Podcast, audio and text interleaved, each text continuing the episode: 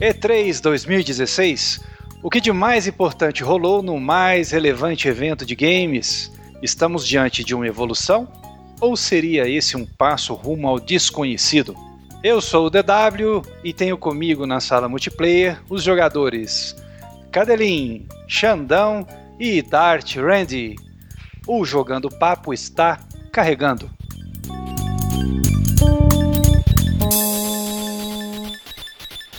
Esse é o Jogando Papo, o podcast onde não basta jogar, é preciso debater. Amigos, sejam muito bem-vindos ao Jogando Papo, sempre com aquele calor humano gigante da abertura, não é mesmo? E... É terrível, é sempre assim. Opa! e eu vou começar esse Jogando Papo com uma pergunta muito capiciosa. Eu quero saber de cada um dos jogadores qual é a sua E3, que número é essa E3? Xandão, essa é a sua E3 de número. Olha, desde que eu comecei comecei a gravar podcast, né, com o Papo da Coruja, eu acompanho religiosamente a Z3, né? Então, essa é a minha oitava E3, né? Oitava E3, hein, Xandão? Desde 2008, 2008, 2016, essa oitava E3 que eu acompanho. Oitava Xandão. não, nona, né? 2008, 2008, 2009, 10. É, exato. Nona e três, hein? Que coisa, hein? Xandão, se você tivesse isso. na sua mão, segurando na sua mão, com a mão fechada, um hypômetro, o seu hypômetro marcando de 0 a 10, que nota você daria pro hype hype, porque E3 é hype, claro, né? Que nota é, você é, E3 é festa, E3 é, né, é hype, é propaganda, é marketing. Cara, depois de 9 E3, você, você, você conhece, você conhece E3, você sabe como é que é, ué, então você segura. Teve muita coisa legal que eu vi nessa E3, gostei de muita coisa, mas vamos ver, né? Mas de 0 a 10. De 0 a 10, 7. 7, 7. não já tá com o corinho grosso, né, Xandão? Muita, muita estrada é, de chão batido. 53, né? Chão, cara, é muito chão aí, né? é isso aí, Xandão. Cadelim, essa é a sua E3 de número? Não sei dizer, sabe? Deve ser por aí também, né, DW, que eu tenha acompanhado, assim, né? No sentido de, de assistir as apresentações, deve ter sido aí a sétima ou oitava. Mas Eu lembro quando eu tinha 11, 12 anos que eu comprava. Agora não vou me lembrar o nome da revista, e não era eu que comprava, eram meus pais. Mas tinha umas revistinhas lá que faziam lá Super Mario versus Sonic e, e trazia a cobertura da Tokyo Game Show, que oh, na época era a mais relevante de todas, né? Sim. E, e eu lembro bem das coberturas da, do, dos lançamentos da Tokyo Game Show. Mas da E3 deve ser por aí também, sétima ou oitava que eu assisto as apresentações. E a nota pro hype, hein? Ah, eu tô, eu tô mais um, mais é, brutalizado que o, que o Xandão. 5 ou 6? 5 ou 6. 5,5 então, fecha? É, um 5,5. 5,5. Dart Randy, foi bem bom? foi. Uh, a, a, a, E3, assim, no sentido de acompanhar uh, quase todas as conferências, tudo que acontece, é mais ou menos como o Xandão, é desde 2008, talvez um pouquinho antes. É que na época também, muito antes de 2008, não tinha como acompanhar por causa da internet, né? na época não era tão boa para acompanhar ao vivo, né, os streamings. Um, e, mas eu me lembro da primeira E3 que teve. Eu não me lembro que foi nos anos 90, em Atlanta. Que eu me lembro da, não sei se vocês se lembram, tinha no Multishow, na época que a Globosat só tinha quatro canais, que era o GNT, Multishow, Telecine e. Não me lembro qual era o outro. ah, o Sport TV, claro, né? Uhum. só tinha quatro canais e... e tinha um programa sobre videogames no Multishow, que era Star Game, eu acho o nome. E tinha, o... Nossa, um, apresent... é mesmo, tinha um apresentador lá e... e, ele fez a cobertura da primeira E3 uh, em Atlanta. Na... acho que nos primeiros anos foi em Atlanta, não foi em Los Angeles. E então, vi, mas, mas desde então só se via notícia da E3, né? Não, uh, lia em, em, revista, de, um pouco mais adiante em site e tal, e via comentários e tal, mas acompanhar, acompanhar como, como nos últimos anos se tem feito, não se acompanhava, né? Uhum. E o hypômetro aí, de 0 a 10? Eu tô com o Xandão, acho que 7. Nota uh, 7. É, é muito difícil. a cada ano que passa a gente vai ficando, acho que mais chato, né? mais difícil difícil nos surpreender, né? É, você falou tudo, porque realmente a gente que tem muita vivência, e a pergunta foi justamente para demonstrar essa vivência que a gente tem acompanhando a, a, E3 há tanto tempo, a gente vai ficando cada vez mais com a casquinha grossa, né? Então a gente eh, não se deixa levar tanto assim pelo hype, mas a gente sabe que para muita gente é, a E3 ela se torna decisiva até mesmo para a escolha de qual console vai adquirir, de qual plataforma vai ter. Então, isso para uma parcela gigantesca das pessoas, isso é importante. Então, esse programa é dedicado para que a gente tire a camada de hype, já que nós temos a casquinha mais grossa, e possamos mostrar para vocês as coisas que realmente importam, aquilo que vai fazer a diferença agora e também pelos próximos meses.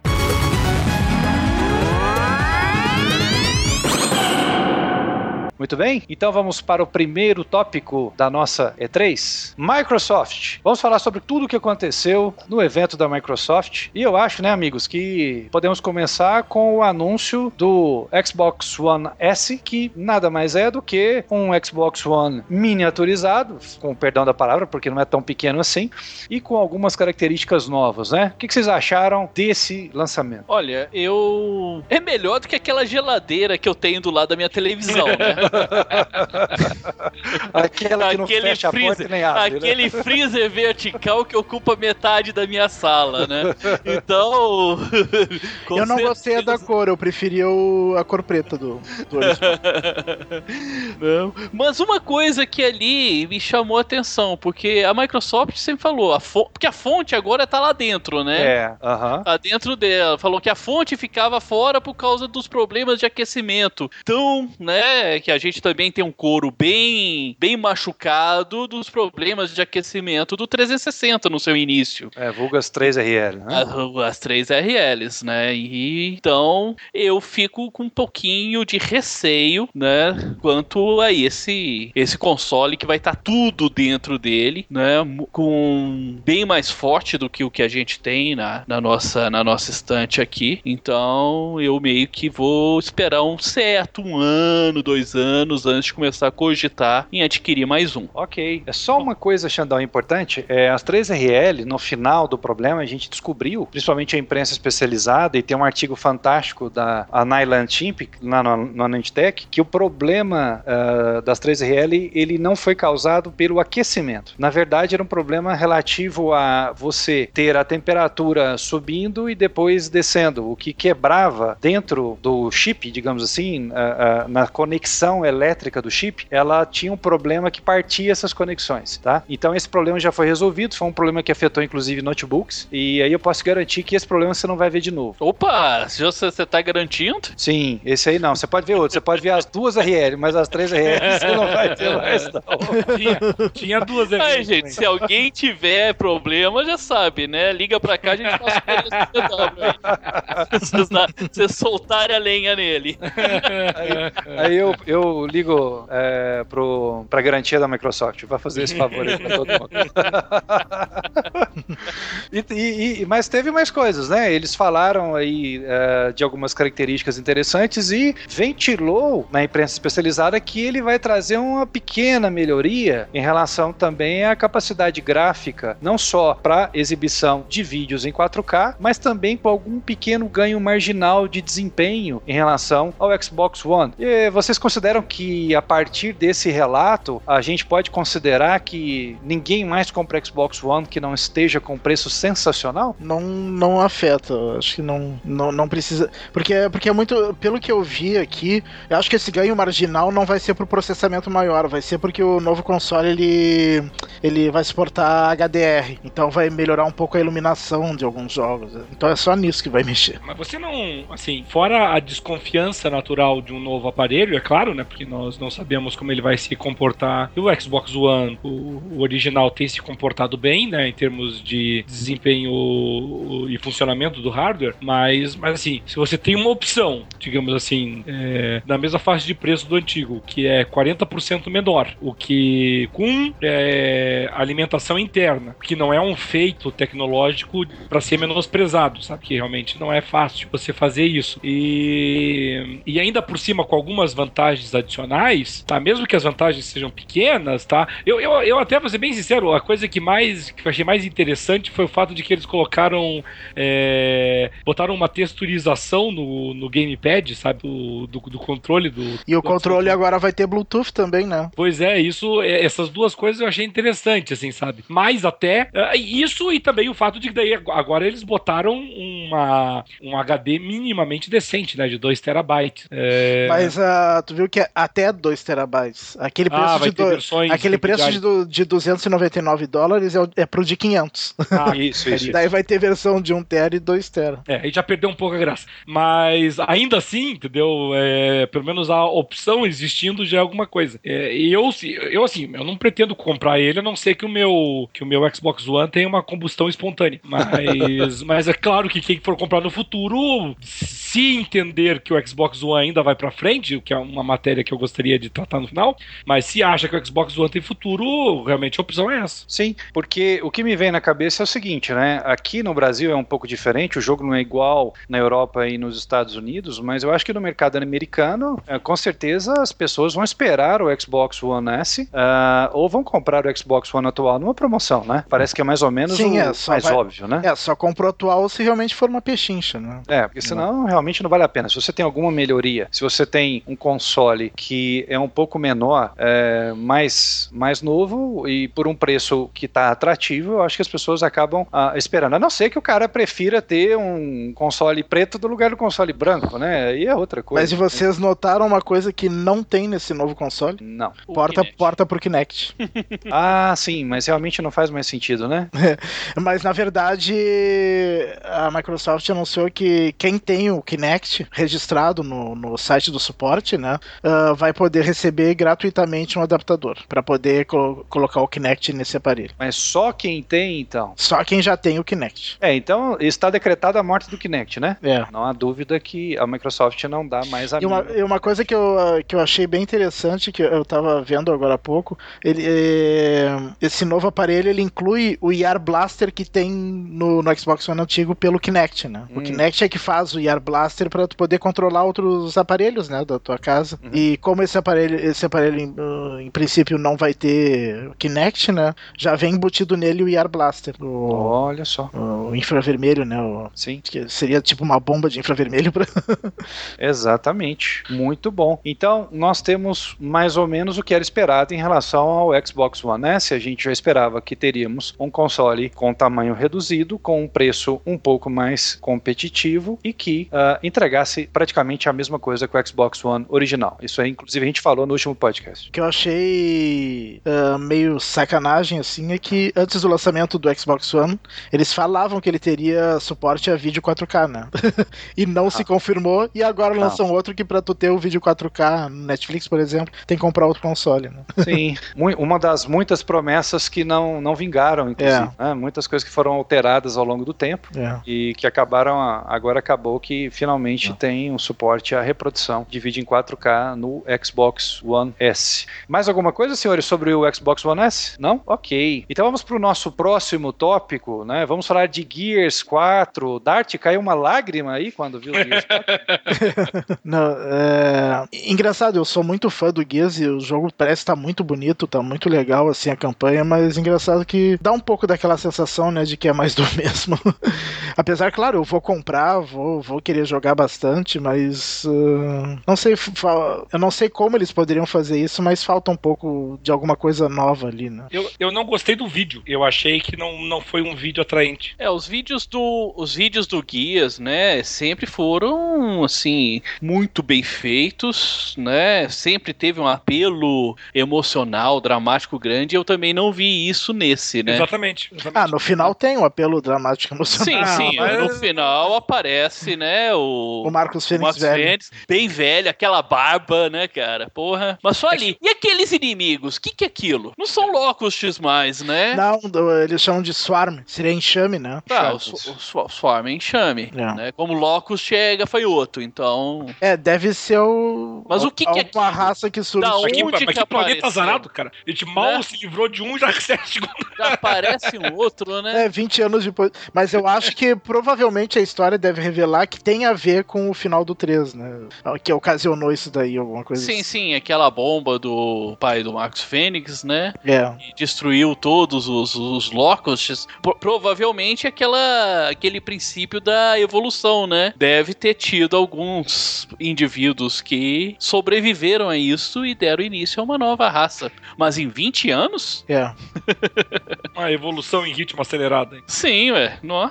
É, eu, eu, eu concordo com o Dart. Eu acho que a, o, pra quem gosta da, da, da franquia, continuará sendo uma compra obrigatória. Eu achei ele é, bonito tecnicamente, nada assim extraordinário perto do que nós já vimos ou, ou veremos no futuro dessa geração. Mas é que o, o vídeo em si, eu não. Assim, o trailer, a, a, o teaser, né, não, não foi interessante. Assim, eu acho que não, não me empolgou, sabe? E, e não adianta ser só bonito esteticamente, ele tem que trazer alguma coisa interessante. Como a jogabilidade não é nova, como os personagens não são novos, é... Não, os personagens até são, né? mas, mas nós não sabemos quem são. É.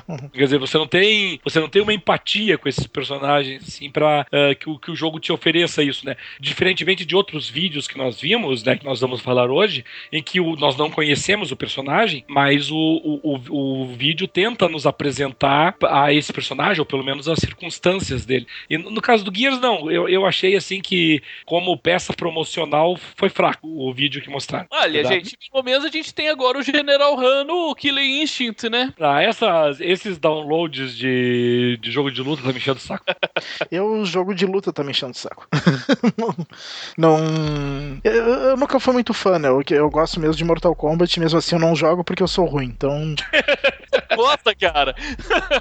Não, eu.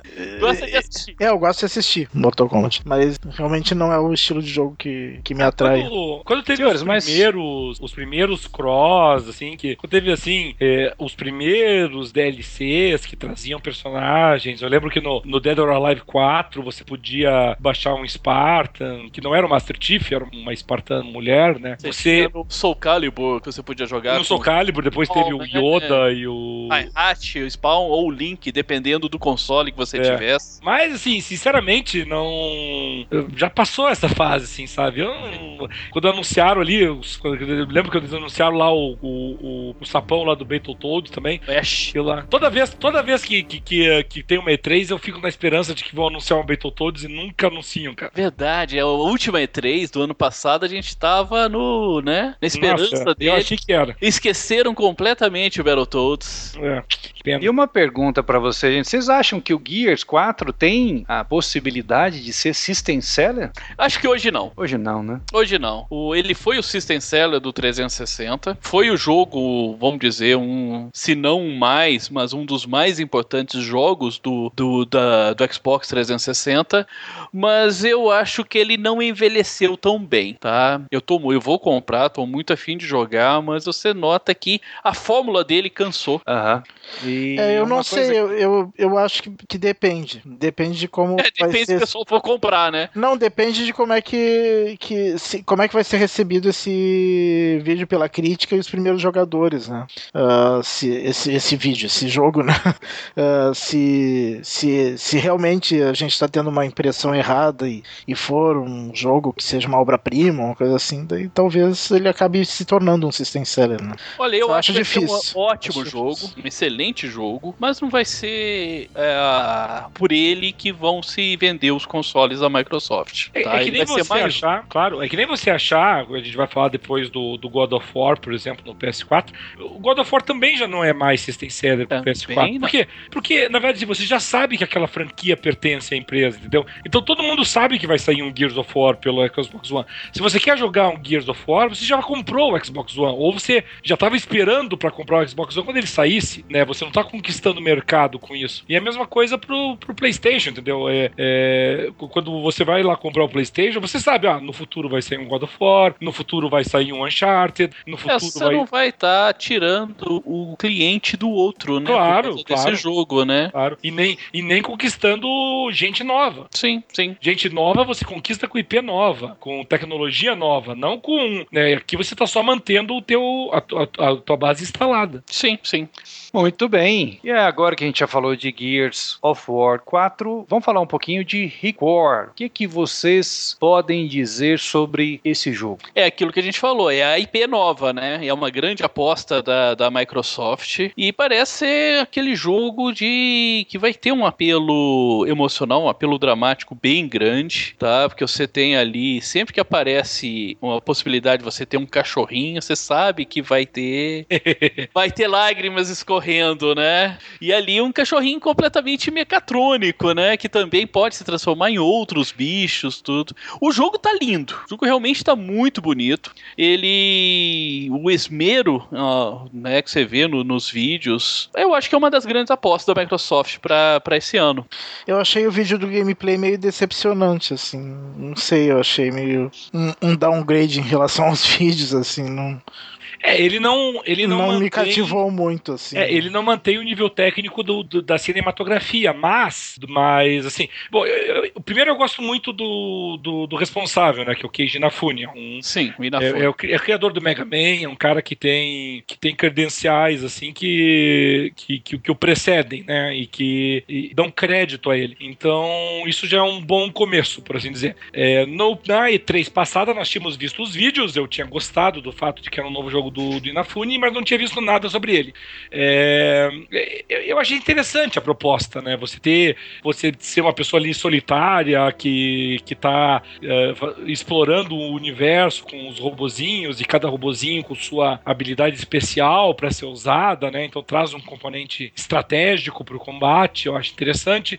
É, eu a impressão que eu tive no vídeo, mas aí é uma, pode ter sido uma impressão limitada, é que o, o universo é bem amplo as áreas de exploração, né? E aí, claro, quanto mais liberdade de exploração você tem, quanto maior o cenário, é, é, claro que o gráfico sofre com isso. Você não consegue manter gráficos de altíssima qualidade sem que, sem que o jogo seja bem linear. Então, mas eu prefiro jogos mais abertos. Então, se o Record for uh, tiver cenários de batalha mais abertos, como me pareceu, eu, eu vou gostar bastante, mesmo que o gráfico sofra. É, por enquanto, para mim, continua uma compra certa, né? Claro que tem muita água para rolar ainda, mas para mim realmente continua uma compra certa. E ele sai em setembro, né? Sim. Então já, já tá chegando aí. É, a gente tem o, o Guia saindo em outubro, né? O uhum. Record saindo em setembro, uhum. né? Um outro jogo também que é System...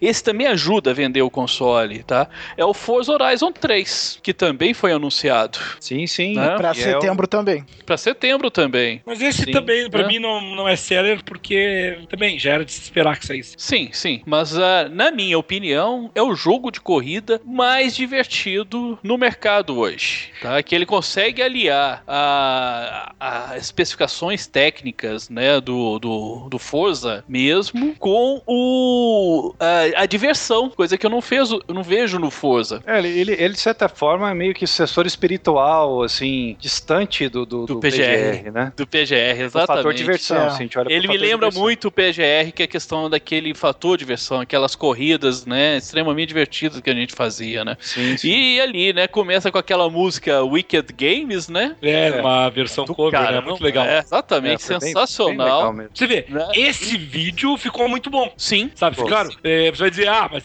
qual é a empatia? Bom, não é empatia, porque aqui nós estamos falando de jogo de corrida, mas mas, uh, mas foi um, um vídeo, assim, que, que, que combina com a proposta do jogo, entendeu? Então botaram uma musiquinha, assim, cover, mas uma música gostosa, com aquela batidinha é, mais lenta, assim, para mostrar o, o visual, para mostrar a, a, diversidade de ambientes, né? Já que escolheram. E que visual, a... né? E que visual, porque é a tá Austrália ali agora. É, escolheram a Austrália, né? isso é uma ótima agora escolha. É Austrália, muita... uma escolha sensacional. Muitas ambientações diferentes, Sim. né? Claramente vai ter corrida é, é especificamente para rally, né? Para kart. Não sei se kart no sentido literal, né? Mas carros é, mais. É, mais o esqueleto, né? Mais a, a, sim, sim. o chassi mesmo.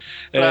Aquelas gaiolas, né? Aquele Isso, as gaiolinhas ali assim, né? Assim, então, eu, eu achei interessante, assim, eu, eu, eu acho o Horizon um jogo divertido. É, e a forma de juntar as pessoas no multiplayer ficou muito legal também, né? Pois é. Muito, muito interessante, o jogo tá muito bonito e concordo com o Xandão, hoje é o jogo, quando você olha o fator de diversão, né? É o mais divertido mesmo aí, que, que é uma coisa que ele não gera barreira, todo mundo joga, desde o cara que é um piloto que curte uma pilotagem mais refinada até o cara que tá começando, todo mundo consegue jogar e todo mundo consegue se divertir. Sim, sim todo mundo se É, diverte. Coisa que a e não gente tem- não vê nos outros jogos. É, e, e não tem concorrente à altura, né? Os outros Sim. jogos que são multiplataforma ou mesmo exclusivos da Sony, é, a Sony nem sequer tem exclusivo que, que seja é, de, de mundo aberto, assim, de, de simulação de carro, né? E os multiplataformas não, não, não concorrem à altura. O, o Horizon tá no Play Anywhere, não tá? Tá, To- tá todos- no Play Anywhere. Todos, Todos, os todos, Play Anywhere. da- Essa é a nova da- filosofia da Microsoft. É, não, Play não existe mais exclusivo do Xbox One, pelo menos não da que seja da Microsoft. É, o exclusivo agora quer dizer o seguinte: não vai sair na Sony. É, Isso- que Sim. significa o exclusivo agora da Microsoft. a Então, Sony nós- que não vai a ter. gente- a gente mas pode vai falar ter na-. Tá na, na- na plata, dentro da plataforma Xbox que agora entrou no Windows PC. 10, também, né? né? não, e, Dentro do Windows e 10. isso, e isso nos liga ao programa anterior, né, Deda? Sim, exatamente. Porque todos, todos, todos, todos, todos esses jogos que saem pro, pro Xbox One e pro Windows 10 são o WP. Todos, todos, todos. Tá? Eles, eles vão ser disponibilizados só através do Windows Store. Isso, e pelo bem e pelo mal, eles têm as mesmas características que a gente já falou anteriormente, que não aceitam e mods. respectivas não- limitações. né? E Mas algumas se der- limitações. Se bem que hoje eu vi uma, uma notícia que a Microsoft teria falado que os, jogos, eh, que os jogos da Microsoft vão continuar saindo no Steam, mas não todos, e, e alguns vão ficar de fora. Não falou quais que, quais que vão sair, quais que não vão, mas com certeza nenhum desses da, da conferência vão sair. Olha, vai sair no Steam aqueles que não estiverem vendendo bem na Microsoft Store, tá? Aí É. a- abre mais uma, abre mais uma vitrine. Ah, Se tiver ser- vendendo bem, é, ué. É. Só vai ser possível isso se a Microsoft abrir o WP, entendeu? E Pois permitir. Se elas fizerem isso, tudo bem. Aí a pergunta é: será, né?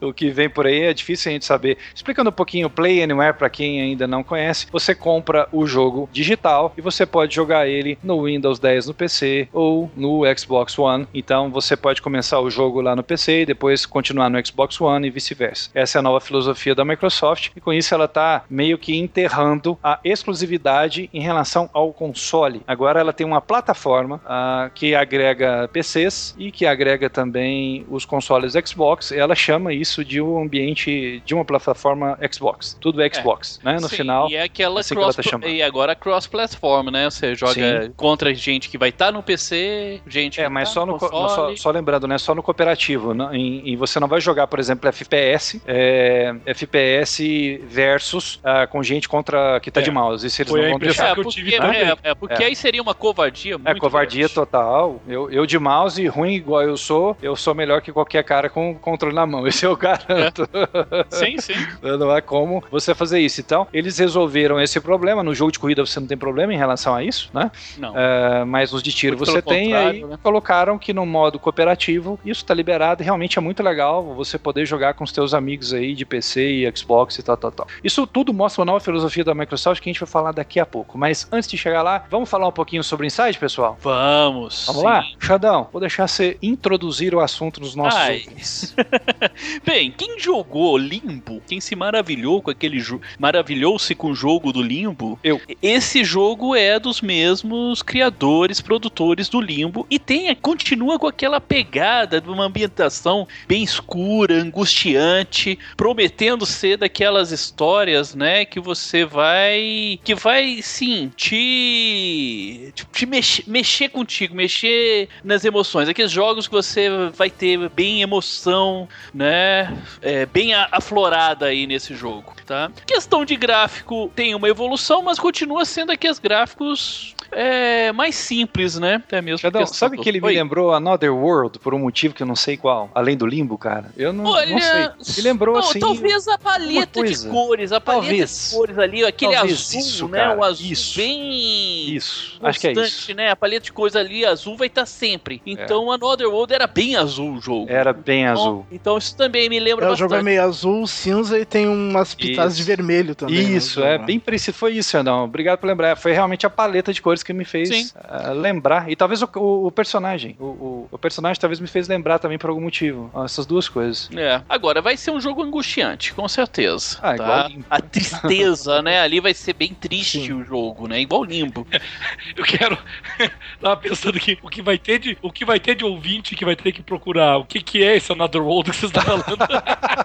Esse é um jogo de 1991. Depois o Dart vai colocar um linkzinho aí. né? Saiu uma remasterização dele pra Saiu. recentemente, Pois tá? E aquele negócio, né? é, a gente jogou, eu joguei isso na década de 90 e eu fui jogar de novo. Como esse jogo é ruim, cara. Então, é incrível, né, cara?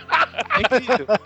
É, tem umas coisas que a gente tem uma Era experiência. melhor, cara. É melhor ter deixado lá no passado. coisa, velho. É, é igual flashback com namorada, né? Sim, cara, como não, pode, é um cara? Como que não dá certo, cara. não dá certo? Não dá Podia- certo. Quando eu eu vejo um amigo meu falando, ah, vou fazer, vou, vou encontrar com minha ex. Ah, sabe que vai dar errado. vai lá. Vai ter uma experiência Another World, né, Xandão? Sim, sim, sim. Tem coisa que fica no passado. É isso aí. Inside promete muito, né? Eu acredito que esse, para muita gente aí, será com certeza uma compra obrigatória. E Dead Rising 4? Dead Rising 4 chegou chegando e a opinião de vocês é importante também. É aquele jogo de zumbi farofa, né? Ah, o que seria um jogo de zumbi farofa? Santo, Que não se leva a sério em momento algum e a grande sacada desse jogo isso. é isso.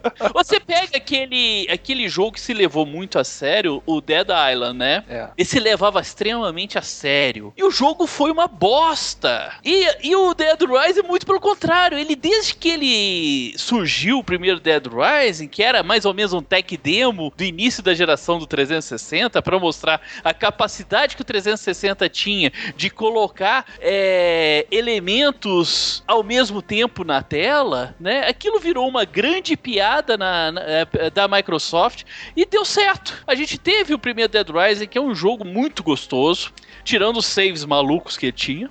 O Dead Rising 2 caiu um pouco tal, mas o Dead Rising 3 é um jogo extremamente divertido e promete ser o Dead Rising 4 agora, né? Ah, seguir ainda mais que recupera o Frank, né? Que é o personagem principal do Dead Rising, né? Aquele repórter que vai lá no, no shopping pra descobrir Sim. o que tá acontecendo. E ali a gente vai ter zumbis de tudo quanto é jeito. Você vai poder montar as armas mais malucas possíveis. Vai poder vestir o seu personagem de desde ser uma cheerleader até um, um cavaleiro da tábua redonda pra combater zumbi. É a pegada que vale a pena nesse jogo, né? Ele não se levar a sério, ele ser extremamente divertido por causa disso. E com muito zumbi na tela. Sabe que o Dead Rising, eu joguei todos e não terminei nenhum. eu joguei o 1, o 2 o- e o 3 e não consegui terminar nenhum. Eu sempre começo gostando muito do jogo, daí chega uma hora que eu, que eu canso Cansa. dele é, e, e paro. Então eu acho que o Dead Rising 4 eu não vou comprar.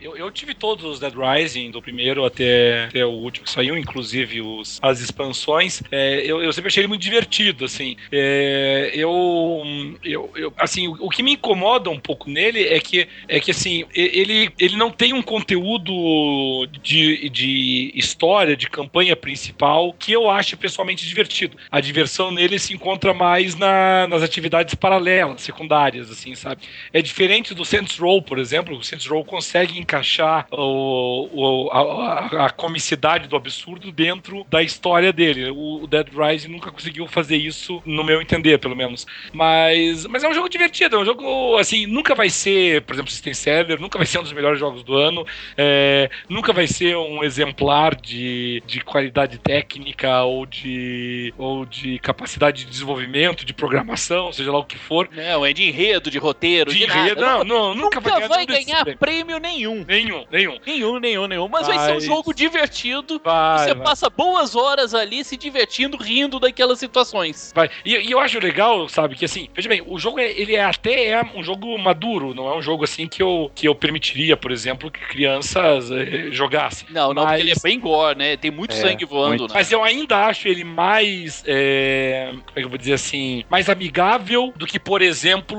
o Sunset Overdrive.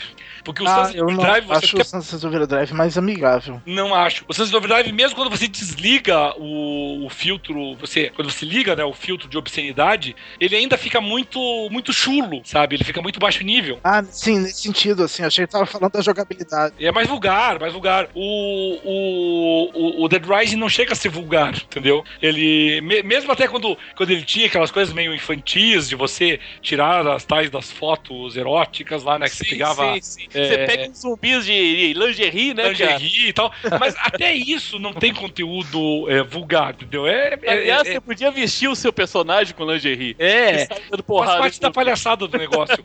O- já o, o Sunset Overdrive, eu achei que ele, ele quis parecer descolado e quando ele quis parecer descolado, ele ficou. Ele é, demais, né? Até mesmo pra se afastar do, da comparação com Dead Rising, né? ah, ele foi um pouquinho além da, da conta. Exagerou um pouco mais. Mas exagerou e, e- e- ainda assim não conseguiu se livrar da comparação óbvia, porque a, sim, sim. a, joga- a- a proposta, a jogabilidade, até o, até o contexto. Mas eu acho ele um jogo bem melhor que o Dead Rising 3.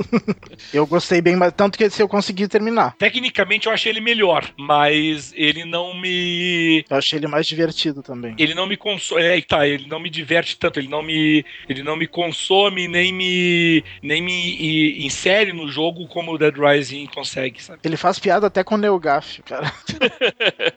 Quando ele tá lutando lá contra o monstrengo final, tem uma hora que ele disse: Como assim? Se, se eu morrer no, no combate final, daí depois o pessoal todo Neogaf vai ficar xingando aqui, dizendo que, que eu. É, fazendo um paralelo com um título de filme antigo, né? Zumbi demais não cheira bem, talvez, não sei.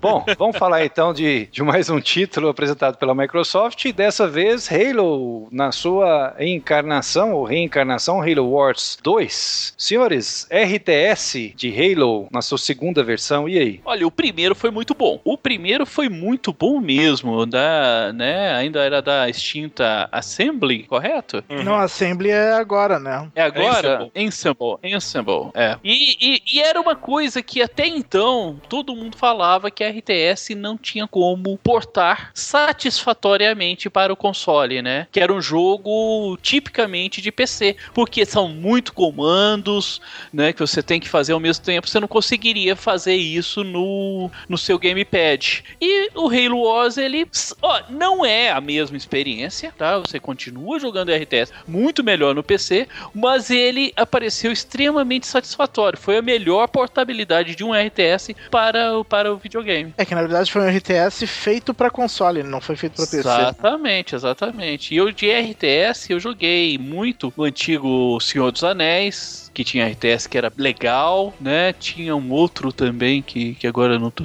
me foge o nome, mas de que, que eu lembro de ter conseguido e gostado no console foi o primeiro Halo Wars. E esse é a continuação. Estava fazendo falta de um RTS para, para essa nova geração. Aliás, e no dia da conferência eles já disponibilizaram o beta O público, né? beta, né? O beta. Que vai até o dia 20, 23. provavelmente. Até 23. 23, é. Até dia 23. Só que eu não consegui jogar. Eu ainda não consegui jogar. É, te- te- temos que tentar junto um dia, Xandão, porque eu, esses dias eu entrei numa partida, só que todo mundo que entrou saiu, daí eu ganhei a partida sem fazer nada. Ei! WO. WO. E, e- mas eu tava bem confuso, bem confuso porque eu não me lembro nada dos comandos, assim. E eu pulei o tutorial também. e outro. E, e foi outro vídeo que ficou muito bom. Mas eh, sim, e, e o jogo parece tá, tá, tá bem legal pelo pouco que eu vi, assim, que eu comecei a montar as coisas e, e disse que eu tinha ganhado a partida. E, O, o trailer ficou muito bom, é, muito bonito e, uh, e, e, assim, tá nas mãos, tava em ótimas mãos quando foi a Ensemble, mas assim, se eu tivesse que dar hoje em dia é, para alguma empresa para desenvolver um RTS, eu, eu acho a Creative Assembly a escolha certa. É, é, o pessoal do Total War, é o pessoal que, que, que se especializa nesse tipo de jogo. É, não, não, não exatamente nesse estilo de RTS, talvez este vai ser uma das, das primeiras experiências deles, mas seja como for, é um, um tipo de jogo que o pessoal da Creative está acostumado a trabalhar. Então eu, eu, eu acho que está em ótimas mãos, né? Não, não pude ver ele jogando ainda, funcionando para dar uma sentença final, mas é, eu acho que tá é um bom começo também. É, e, e ele sai em fevereiro, né, do ano que vem. Ele não sai esse ano. Não, é um dos poucos jogos anunciados pela, pela Microsoft que não, estão, que não está saindo esse ano. Não. Né? Sim, e depois da apresentação de Halo Wars, nós tivemos contato com a novidade que veio da Microsoft. É, One More Thing, né? é, o famoso One, One More Thing do, do, Jobs, né? Que foi o, o Project Scorpio, né? Senhores, eu quero ouvir a opinião de vocês. Eu tenho algumas coisas para falar sobre o Projeto Scorpio, mas eu quero ouvir a opinião de vocês aí do que, que vocês acharam dessa proposta da Microsoft de lançar um novo console daqui a um ano e meio com especificações de hardware mais poderosas, com uma propensa capacidade de rodar os jogos em, em, em 4K, uh, eh, semelhante àquilo que acontece nos PCs. O que vocês acharam disso aí? Eu, eu quero abrir essa aqui, tá? É, geralmente, eu, eu, já tive algumas sensações com More Thing. One Last Thing, né? É, já teve vezes que eu fiquei muito empolgado com o que foi dito, tá? É, já teve vezes que eu fiquei é, frustrado, que, é, né, que eu fiquei decepcionado com o que veio ao final. É, essa foi a primeira vez que eu fiquei incomodado que foi anunciado, tá? É, não, nada, por enquanto, nada me convence que isso não signifique que a Microsoft está largando o barco do Xbox One, tá? Eu, não adianta a Microsoft dizer aos quatro ventos agora que, que não, que ela está exigindo que todos os jogos que saiam pro, pro, pro Scorpio vão funcionar no Xbox One, porque nada, nada, nada, nada, nada do universo vai me convencer disso, entendeu? Vai, ela vai manter isso, vai dizer por um ano vai ser assim, e depois vai dizer, é, pois é, mas agora, agora nós abandonamos o Xbox One e nós vamos nos concentrar no Scorpio e o Scorpio vai ficar, entendeu? É, não, não, acho, acho que é, é, representa uma rendição da Microsoft, entendeu? A Microsoft entregou os pontos para mim nessa geração no momento em que ela anunciou esse projeto. Dart? É, eu não tive essa impressão. Na hora da, da apresentação, tava num grupo de WhatsApp, né? Do, do, tem um pessoal do PXB e tal. E, e, alguém falou uma coisa que eu, que eu, que eu fiquei pensando e, e realmente acho que faz sentido. Na verdade, a Microsoft ela abandonou esse negócio de gerações de console. Ela, ela abandonou o mercado de consoles, como geral, com isso daí. Ela tá, tá lançando uma Steam Machine com o Project Scorpio. Vai ser um PC, ela vai manter dois PCs, um mais parrudo e outro mais simples, para rodar os mesmos jogos. E num vai rodar um pouco bem, bem e no outro vai rodar em configurações médias ou, ou low, coisas assim. E o plano dela, eu acho que a partir de agora é daqui a alguns anos lançar o Scorpio 2 ou coisa assim que vai ser uma retrocompatibilidade até quando for possível, né? Que, a, que a máquina realmente não permita mais rodar. E eu não, eu não sei até que ponto isso pode ser bom, mas o, o hardware em si chama atenção, né? O que eles, que eles falaram. Eu fiquei curioso assim no que que vai dar isso daí, porque é, me deu essa impressão realmente que a Microsoft ela, ela não trata mais uh, como um console novo isso daí. É uma plataforma que tem dois consoles diferentes e mais o PC, né? Então, é essa impressão que me deu. Mas, mas aí é que tá, Dart. É, já existe uma plataforma que é imune a gerações, e ela se chama PC. É, mas eu acho que uh, é para esse público que ainda prefere console e que prefere comprar uma máquina fechada, né? Também. E dá opção para esse público e que ao mesmo tempo quer uma coisa mais parruda. Sei. Xandão. Olha, eu não sei muito o que, que pensar. Eu concordo com o Cadelin de que realmente a Microsoft, ela, né, ela disse colocou um ponto final na, nessa geração para ela. E a partir disso aí vai PCização do, do, do dos consoles. Né? É, é, isso, é isso. Esperar para ver. É que assim, a, a, gente tem que, a gente tem que tentar ser razoável antes do, do DW começar a entrar na questão de possíveis especificações técnicas. É, vamos pensar o seguinte, tá? Você tem, você tem uma máquina poderosa, tá? Você tem uma, uma, uma plataforma que tem uma capacidade de processamento maior do que as outras. Que é precisamente o caso do PlayStation 4 com relação ao Xbox One. Quando a gente estava falando do, do, do PlayStation 4 na época do lançamento, uma das preocupações que nós expusemos é que o Xbox One fosse atuar como gargalo do PlayStation 4. Por quê? Porque a empresa teria que produzir um jogo que rodasse nas duas plataformas, tá? É, e, e, ela teria que reduzir o jogo de tal forma que ele conseguisse rodar razoavelmente bem no Xbox One. Tá? No final das contas, o que, que nós vimos? Nós vimos que para que isso acontecesse, o, o, Xbox One não, não chegou a atuar como gargalo, porque as empresas não viram problema de lançar jogos com, com rodando a menos FPS ou mais costumeiramente rodando com resolução inferior no Xbox One do que do PlayStation 4. Isso foi o preço que se pagou, tá? Então a Microsoft vem e diz: ah, os jogos que vão rodar no Scorpio vão rodar também no, no Xbox One. Bom, mas tem muitos jogos que rodam no meu computador que, aspas, rodam em computadores muito inferiores, mas rodam mal. Sabe, não rodam bem. Eles rodam assim pro gasto, entendeu? Então, e vai chegar um momento que as empresas não vão ter mais interesse em lançar um produto que vai ser comparado desfavoravelmente com o que tá rodando em outra máquina, entendeu? É, é isso, eu, aí é que tá o problema. Então, ou o Xbox One vai atuar como gargalo do Scorpio, e aí não tem sentido você investir no Scorpio, ou ele não vai atuar como gargalo do Scorpio, e não tem sentido você ficar com o Xbox One, troque pelo Scorpio. Exatamente. É, eu acho que o Xbox One vai ser uma opção mais barata, né? é, as dúvidas levantadas pelo Roberto são absolutamente pertinentes, porque uh, ninguém tem as respostas para essas perguntas que o Roberto fez aí, né? Ninguém pode afirmar com certeza uh, uh, que a Microsoft realmente não vai lançar exclusivos pro, pro Scorpio. Não, não há como fazer essa afirmação agora. Por mais que a Microsoft fale isso e por mais que ela tenha utilizado aquela coisa que eu disse antes no, no podcast anterior, que a VR seria uma desculpa, né? Oh, veja bem, né? VR terá exclusivos, o resto não. Mas uh, não, isso é, é, seria uma crença, é uma questão de fé você acreditar nisso, porque a gente imagina que isso não vai ser cumprido ao longo do tempo, um ano, dois ou sei lá quanto tempo vai ser. Vai falar, olha, não deu, né? Amiguinhos, desculpem, não deu.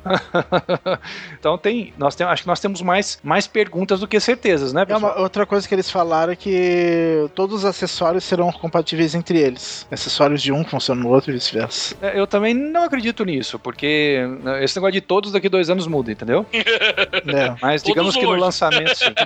É. é. no lançamento, pelo menos os do ano vão funcionar nele, né? Isso, acho que isso aí é uma frase que a gente pode afirmar melhor. Né? No lançamento funciona, é, existe uma intercompatibilidade, mas é, daqui a um tempo eu acho que é, não dá. Então, assim, o que eu fiz depois que. Deixa eu baixar meu tom de voz, estou tentando fazer tom de apresentador. Eu não, eu não dou conta de fazer isso por muito tempo. Voltar pro, pro tom de voz normal. Eu fiz uma, uma pesquisa muito grande, gastei um tempo pesquisando os fóruns de hardware, principalmente, né? Os fóruns mais, mais conhecidos, onde a discussão tem acontece num nível legal. Uh, e, e, duas coisas são unanimidade. Primeiro que essa coisa que a Microsoft está falando que os jogos vão rodar a 4K, uh, uh, como se fosse o 4K nativo do PC, isso é marketing, isso não vai acontecer. os 6 teraflops disponíveis não são suficientes para que você tenha jogos rodando a 4K com a mesma experiência do PC. Eu estou dizendo 4K real, tá bom?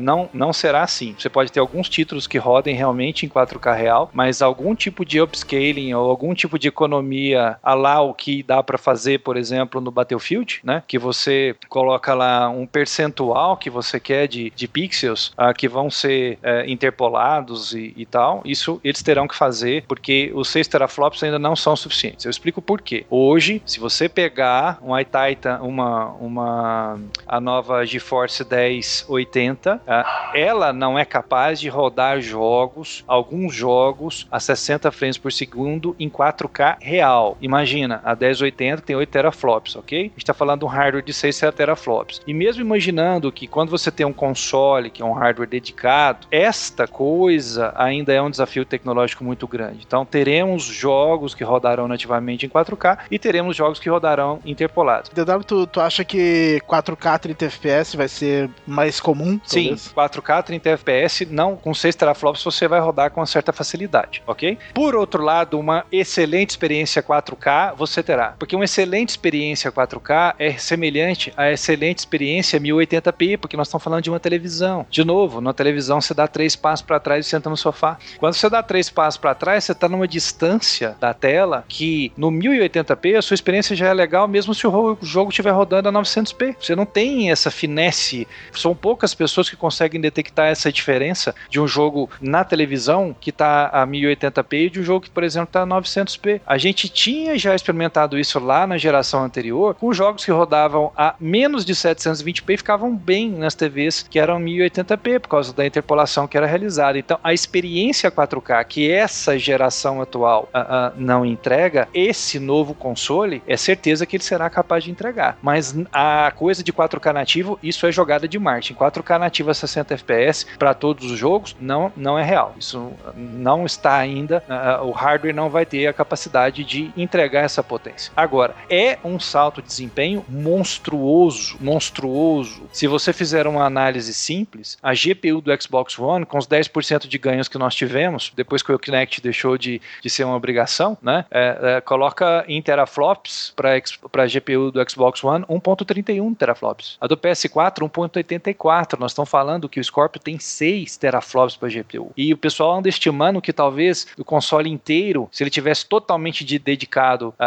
para fazer só render, ele poderia processar 10 teraflops. Quer dizer, é uma máquina que realmente talvez fosse a nova geração que muita gente acreditou, como o Hugo acreditou há um tempo atrás. Vocês lembram quando o Hugo acreditava que a geração atual rodaria jogos em 4K? Era isso que ele estava esperando. Ele estava esperando esse hardware que naquela época era impossível de ser desenvolvido. Agora, é, já é um feito tecnológico você ter um console que roda 6 teraflops, cara. É, é um baita feito tecnológico. É, a gente não sabe ainda qual é o tipo de arquitetura que eles estão utilizando. O pessoal está apostando que os núcleos podem ser Zen e a CPU e a GPU pode ser Polaris. Tem N, N espe especulações acontecendo por aí. É claro que é, branches né, dessas CPUs, não as originais das GPUs, porque são feitos sob medida, mas já é um grande feito tecnológico, uma coisa é, é bem diferente. Se nós imaginarmos, é, nós tivemos sete anos de gap entre a geração anterior e essa geração atual, né, pessoal? E a, o que nós tivemos de ganho visual não foi tanto assim, vocês concordam comigo? Não. Né? Não foi pouco. tanto. Foi legal, mas não foi tanto. Não é aquela coisa de não, uau. Não, não é?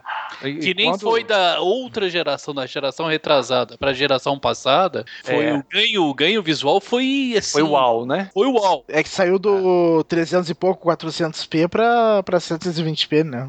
É. Sim, mas sim. agora vai cada vez assim, a diferença vai notando assim, cada vez menos nota a diferença. Ah, isso é, isso é natural mesmo. Se você você chega numa quantidade de polígonos uh, que mesmo que você continue numa expansão uh, geométrica desses polígonos, uh, a diferença vai ficando cada vez mais imperceptível ao olho nu. Sim, exatamente. Já é uma, uma coisa natural, né? Agora, é bem possível, é bem possível, e muita gente está apostando nisso, que esse novo console ele consiga trazer um uau um pouco maior do que foi esse da geração passada para a geração atual. Ele pode dar um wow effect um pouco maior do que nós tivemos na geração passada, mas não vai ser, ao que tudo indica, algo que vai fazer você sair por aí dizendo eu vou vender as coisas que eu tenho para comprar esse novo console. Por que não vai ser? Porque senão você já tinha feito isso comprado um PC. É simples assim.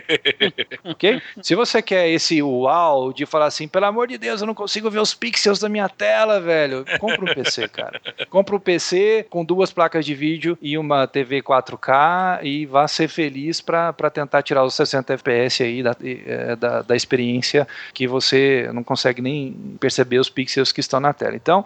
Uh... Passar mais tempo regulando oh, uh, é normal, o né? PC do que jogando. Por aí, é, por aí. Principalmente se você tiver duas placas de vídeo, você vai ser é, apresentado a uma coisa chamada stuttering, né? Que é o famoso soquinho na imagem, que é a coisa mais irritante que já é. inventaram na face da Terra.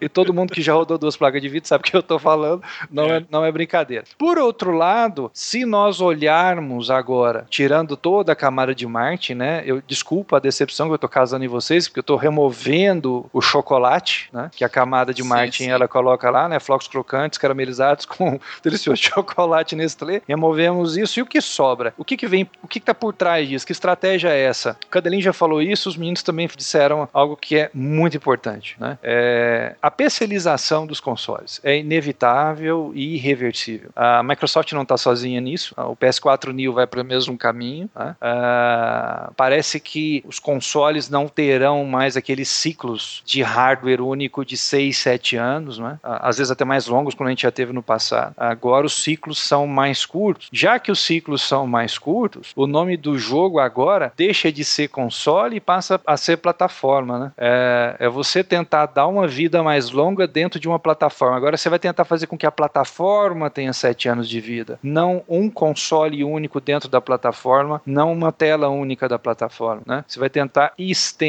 esse negócio uh, para que a plataforma tenha uma sobrevida semelhante ao que era no passado. Mas por que que eles estão tentando fazer? Qual o motivo que tá fazendo, estão fazendo isso? É simples. Primeiro, número um, eles não perdem mais dinheiro vendendo console. PS3, PS4 e Xbox One não foram deficitários desde o lançamento, já foram consoles que deram ganho, deram lucro, pequeno, mas deram desde o lançamento. Já muda tudo a lógica, né? Do que era no passado. Isso aí, muita gente está afirmando e eu acredito que realmente possa ser verdade e possa ser realidade. Já que isso não é mais um empecilho, você não tem mais que subsidiar ao longo do tempo, e já que você tem uma pressão pela velocidade com que as coisas andam evoluindo, uh, e principalmente como o hardware uh, de dispositivos móveis anda evoluindo numa velocidade monstruosa, vejam vocês, nós temos hoje nas telas dos nossos celulares uma experiência gráfica que anteriormente só era possível se você tivesse um console. E se você voltar um pouquinho mais no tempo, só era possível no PC parrudo. Né? Então, essa concorrência dessa experiência está empurrando as empresas para fora da área de conforto, para a zona de conforto. Elas têm que encontrar um novo modelo de negócio, tem que reinventar o modelo de negócio. E aí, a Microsoft começa a jogar dentro do modelo de negócio que ela já está acostumada, que é eu tenho já uma plataforma de PCs que eu sou dominante,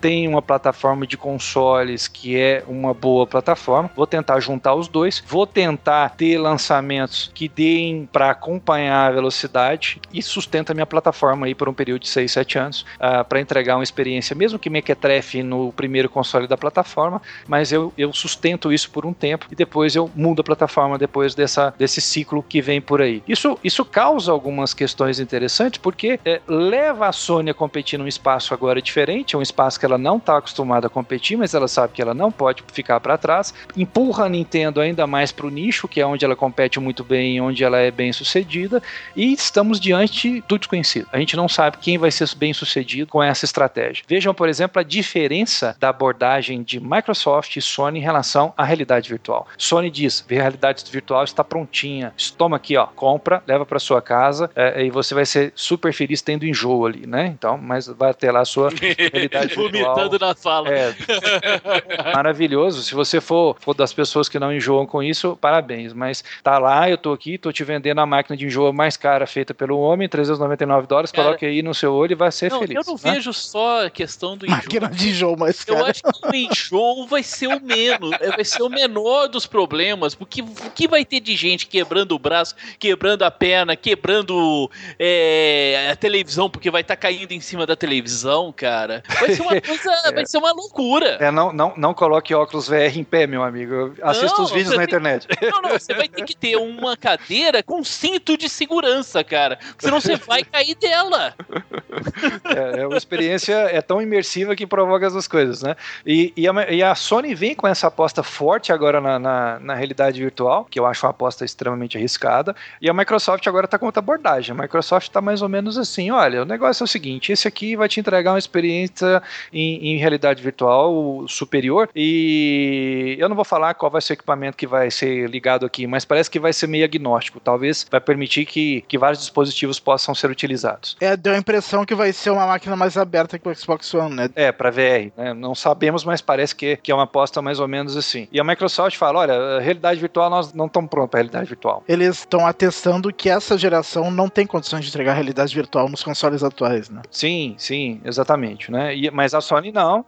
Eu consigo entregar, tá aqui, você vai ter uma, uma boa experiência, good stuff, né? Me deu seu dinheiro e vai ser feliz com essa coisa. Então, nós estamos realmente num momento interessante. A gente está caminhando rumo ao desconhecido, a gente não sabe o que vai acontecer. É, essa PCização aí, ela é algo que aparenta ser irreversível, tanto é que os consoles atuais são PCs e tanto é que ninguém mais tem dinheiro para construir um hardware do zero, velho. Não dá para fazer um emotion engine de novo. Não tem jeito, isso é coisa do passado. Não há dinheiro suficiente para fazer isso. Nem Microsoft quer fazer uma coisa dessas, né? Você vai usar as coisas que já estão disponíveis no mercado, você vai usar uma coisa que seja mais universal para que o desenvolvedor não tenha custos astronômicos de desenvolvimento e não matem a indústria por uma questão de custos, né? Se não acontece igual a Fórmula 1, a Fórmula 1 foi pro buraco porque ficou cara demais. Então, a competição, ela é, foi pro brejo. É, e, e, e, todos esses fatores fazem com que as cenas dos próximos capítulos, elas fiquem inteiramente, é, realmente interessantes, né? Isso vai ser bem sucedido? Não vai ser? As pessoas vão querer trocar de console igual troca de celular? As pessoas vão, vão querer é, é, ter esse custo adicional ah, num console? Coisa que só jogador de PC tinha. Só jogador de PC tinha esse negócio de, de ter um custo adicional a cada um ano, a cada dois anos, para fazer uma troca de placa de vídeo, ou de uma CPU, ou, ou de uma fonte, ou seja lá o que for. Ah, com, como as pessoas vão reagir a isso? Isso é o que a gente não sabe. Eu, eu dou para a Microsoft o troféu cabecinha, né? Ela colocou a cabecinha e aí ela tá vendo qual que é o. Não tem ombro, né, é? cara? Então. Não tem ombro, cara. Vamos ver que acontece. Então, parabéns, Microsoft, troféu cabecinha. Vamos ver o que, que acontece. Foi isso mais ou menos que eles jogaram. Eu não estou vendo uma grita muito grande, até me assusta, porque eu achei que ia ter uma grita muito grande. Eu achei que teríamos aí Harakiri, né? O pessoal se jogando os prédios. Não tá acontecendo isso, né? Parece que, é, parece que muita gente assim viu a cabecinha e falou: não é lustrosa, mas é simpática, né? Então é, é difícil pro, é, prever o que, que vai acontecer, porque isso tudo depende de como o consumidor vai reagir, né? Lembrando que uma empresa não faz isso sem fazer pesquisa, ela não faz isso sem é, ter uma noção do que, do que vai acontecer, e já que tanto o Microsoft quanto o Sony estão embarcando nessa, nessa barca, ah, vamos ver até onde ela navega. A gente vai precisar de mais tempo, entender um pouco mais das coisas, para saber o que acontece, lembrando que tanto o Scorpio quanto o, o PS4 Neo uh, são os, as coisas que a gente tem de especificações, elas são ainda muito pequenas para que a gente consiga chegar em alguma conclusão uh, mais definitiva. O modelo de negócio é muito novo para que a gente possa chegar numa conclusão uh, mais definitiva.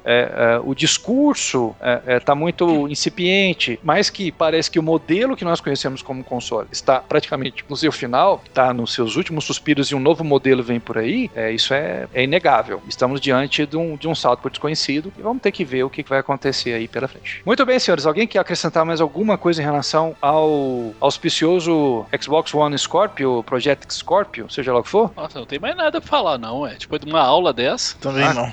Aula, aula não, né, Xandão? Depois de uma divagação. Divagação, divagação né, dessa aí. Porque nada, nada concreto, podemos só devagar, né? Senhores, eu passo a apresentação agora pro Xandão, porque tenho que resolver uma coisinha aqui, e aí o Xandão vai tocar na sequência a parte da Sony e eu volto daqui a pouco. Manda ver, Xandão.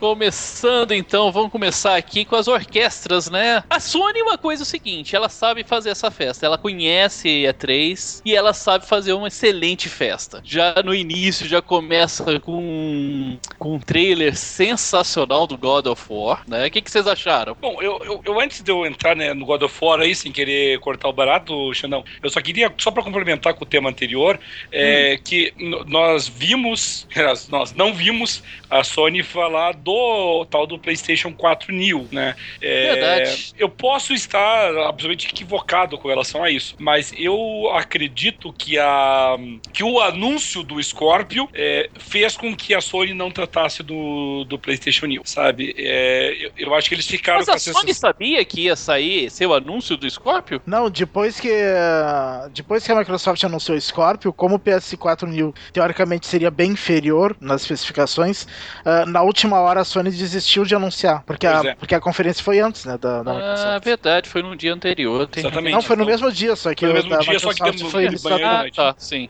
O, eu, eu Os acho roteiristas correndo, né? Não, vamos tirar desse negócio aqui. Perguntaram pra Sony isso. E a resposta deles, lógico, não poderia ser outra, né? Dizendo não, que a apresentação estava ah, programada há muitos meses, não, não houve alteração nenhuma. Claro que eles não iam dizer. Mas. Na verdade, todo mundo falava, nós mesmos falamos do PlayStation New aqui, ninguém falava do Scorpio, ninguém sabia da existência da história. É, mas oficialmente eles, eles negaram, eles disseram que não, que não teve nenhuma alteração de última hora. Pois é. Mas, mas enfim, ultrapassado esse ponto, é, eu concordo. a- o, o- inclusive o, o auditório da Sony tava maravilhoso, né? Muito lindo. Parecia um anfiteatro, realmente, assim, que eles montaram lá. E o. Agora, o, o trailer do God of War, que foi legal pela duração, acho que foi 10 minutos quase de vídeo, né? Sim, então eles sim, foram foi bem. um trailer bem comprido, né? Bem É, longo. bem, bem generosos e, e abrindo com, com um dos cartões de visitas da Sony. Mas é, eu, eu, eu confesso que esse God of War me preocupa. Eu acho que. É, não é mais o Kratos, né? É, é que É ou não é o Kratos? É, tem, tem gente que diz que é, tem gente que diz que não é, pra mim não é. Ou se é Kratos, é outro Kratos, não é o mesmo É. Kratos. É um O Kratos. que, que é isso? Kratos O- Lot, né? Lotbrock. É, só, se Kratos, só se Kratos virou tipo 007, que, que, É, né? que sempre vai hoje o, o, o que era, né, há uns anos atrás, tudo que você colocasse zumbi melhorava, hoje tudo que você colocar um viking melhora, né? Qualquer dia eles vão achar um viking zumbi, aí é o melhor jogo do mundo. Viking zumbi nazista. Exatamente, olha só, sensacional. Vou fazer esse jogo, vou ficar milionário. É, né? Então, Viking tá na moda. Viking tá na moda, né? Então, o que que pega o principal, ou um dos principais é, carros-chefe da Sony? Ah, vamos o quê? Sobrou algum deus mitológico na Grécia ou Roma antiga? Não, mas morreu tudo. Matamos todos. Morreu tudo. Morreu Aonde que tem Deus na moda agora? Aí é Thor, é Odin, é Loki, é Sif, é... Tá lá, mandou lá pro, pra Terra Nórdica, né? Colocou barba, porque aque- aquela barba é de respeito. É, um, um Kratos barbudo, que, que senhora barba, né? Né? Então, cara, eu gostei. Apesar da, da, da, palha, da palhaçada, da farofa toda que a gente tá fazendo aqui, cara, eu gostei daquele, daquele vídeo. Tá muito bonito. É Tá. A cadência parece que ele tá um pouco mais lento do que a gente acostumou jogar God of War, que era uma coisa bem insana, bem frenética no- nos combates. Ali não, parece que você tem um pouco mais de tempo pra pensar. mas, mas muito mais tempo. E, Sim. e- e não é só isso, Xandão. Ah, tudo, desde a posição da câmera até a movimentação do personagem, até a forma como ele interage com o meio ambiente. Eu vou ser bem sincero: se ao invés das sombras lá tivesse saído a Lara Croft, eu tinha acreditado, entendeu? Porque é uma, é uma Tomb Raiderização do, do, do God of War. Mas será que o jogo vai ser ne- nessa pegada mesmo? Porque me deu a impressão que aquele vídeo é meio que de um prólogo do jogo. Ah, não, mas não, não- não justifica, não. que, vai, não- que, que vai ser. Que às vezes o prólogo é, é, numa, é num ritmo diferente, é mais lento, ensinando os comandos e tal. Então não Teve sei. gente, teve gente que chamou de Last of Us 2. Last of Us 2, exatamente. É, exatamente. parece a parte da neve do Last of Us. Eu acho que, que vai. Ah, o Hack and Slash, né, também é outra fórmula que está bem desgastada, né? O, o- até os, o, o último God of War já, já, já, já mereceu as, men- as menores é, notas do, do God, of, God of War de- da, da sua história É, o Ascension. né, o Ascension, é, já tá desgastado. Então, é, ficar tentando fazer a mesma coisa sempre, sendo que deu muito certo o Last of Us, mostra ali que vai haver um relacionamento é, de pai para filho ali, coisa que nunca existiu, né, no God of War. Nunca teve essa, esse, essa preocupação da, né, do, da Santa Mônica Studio lá em colocar essa camada de, de relacionamento relacionamento do, do, do Kratos, vou chamar de Kratos Viking, né?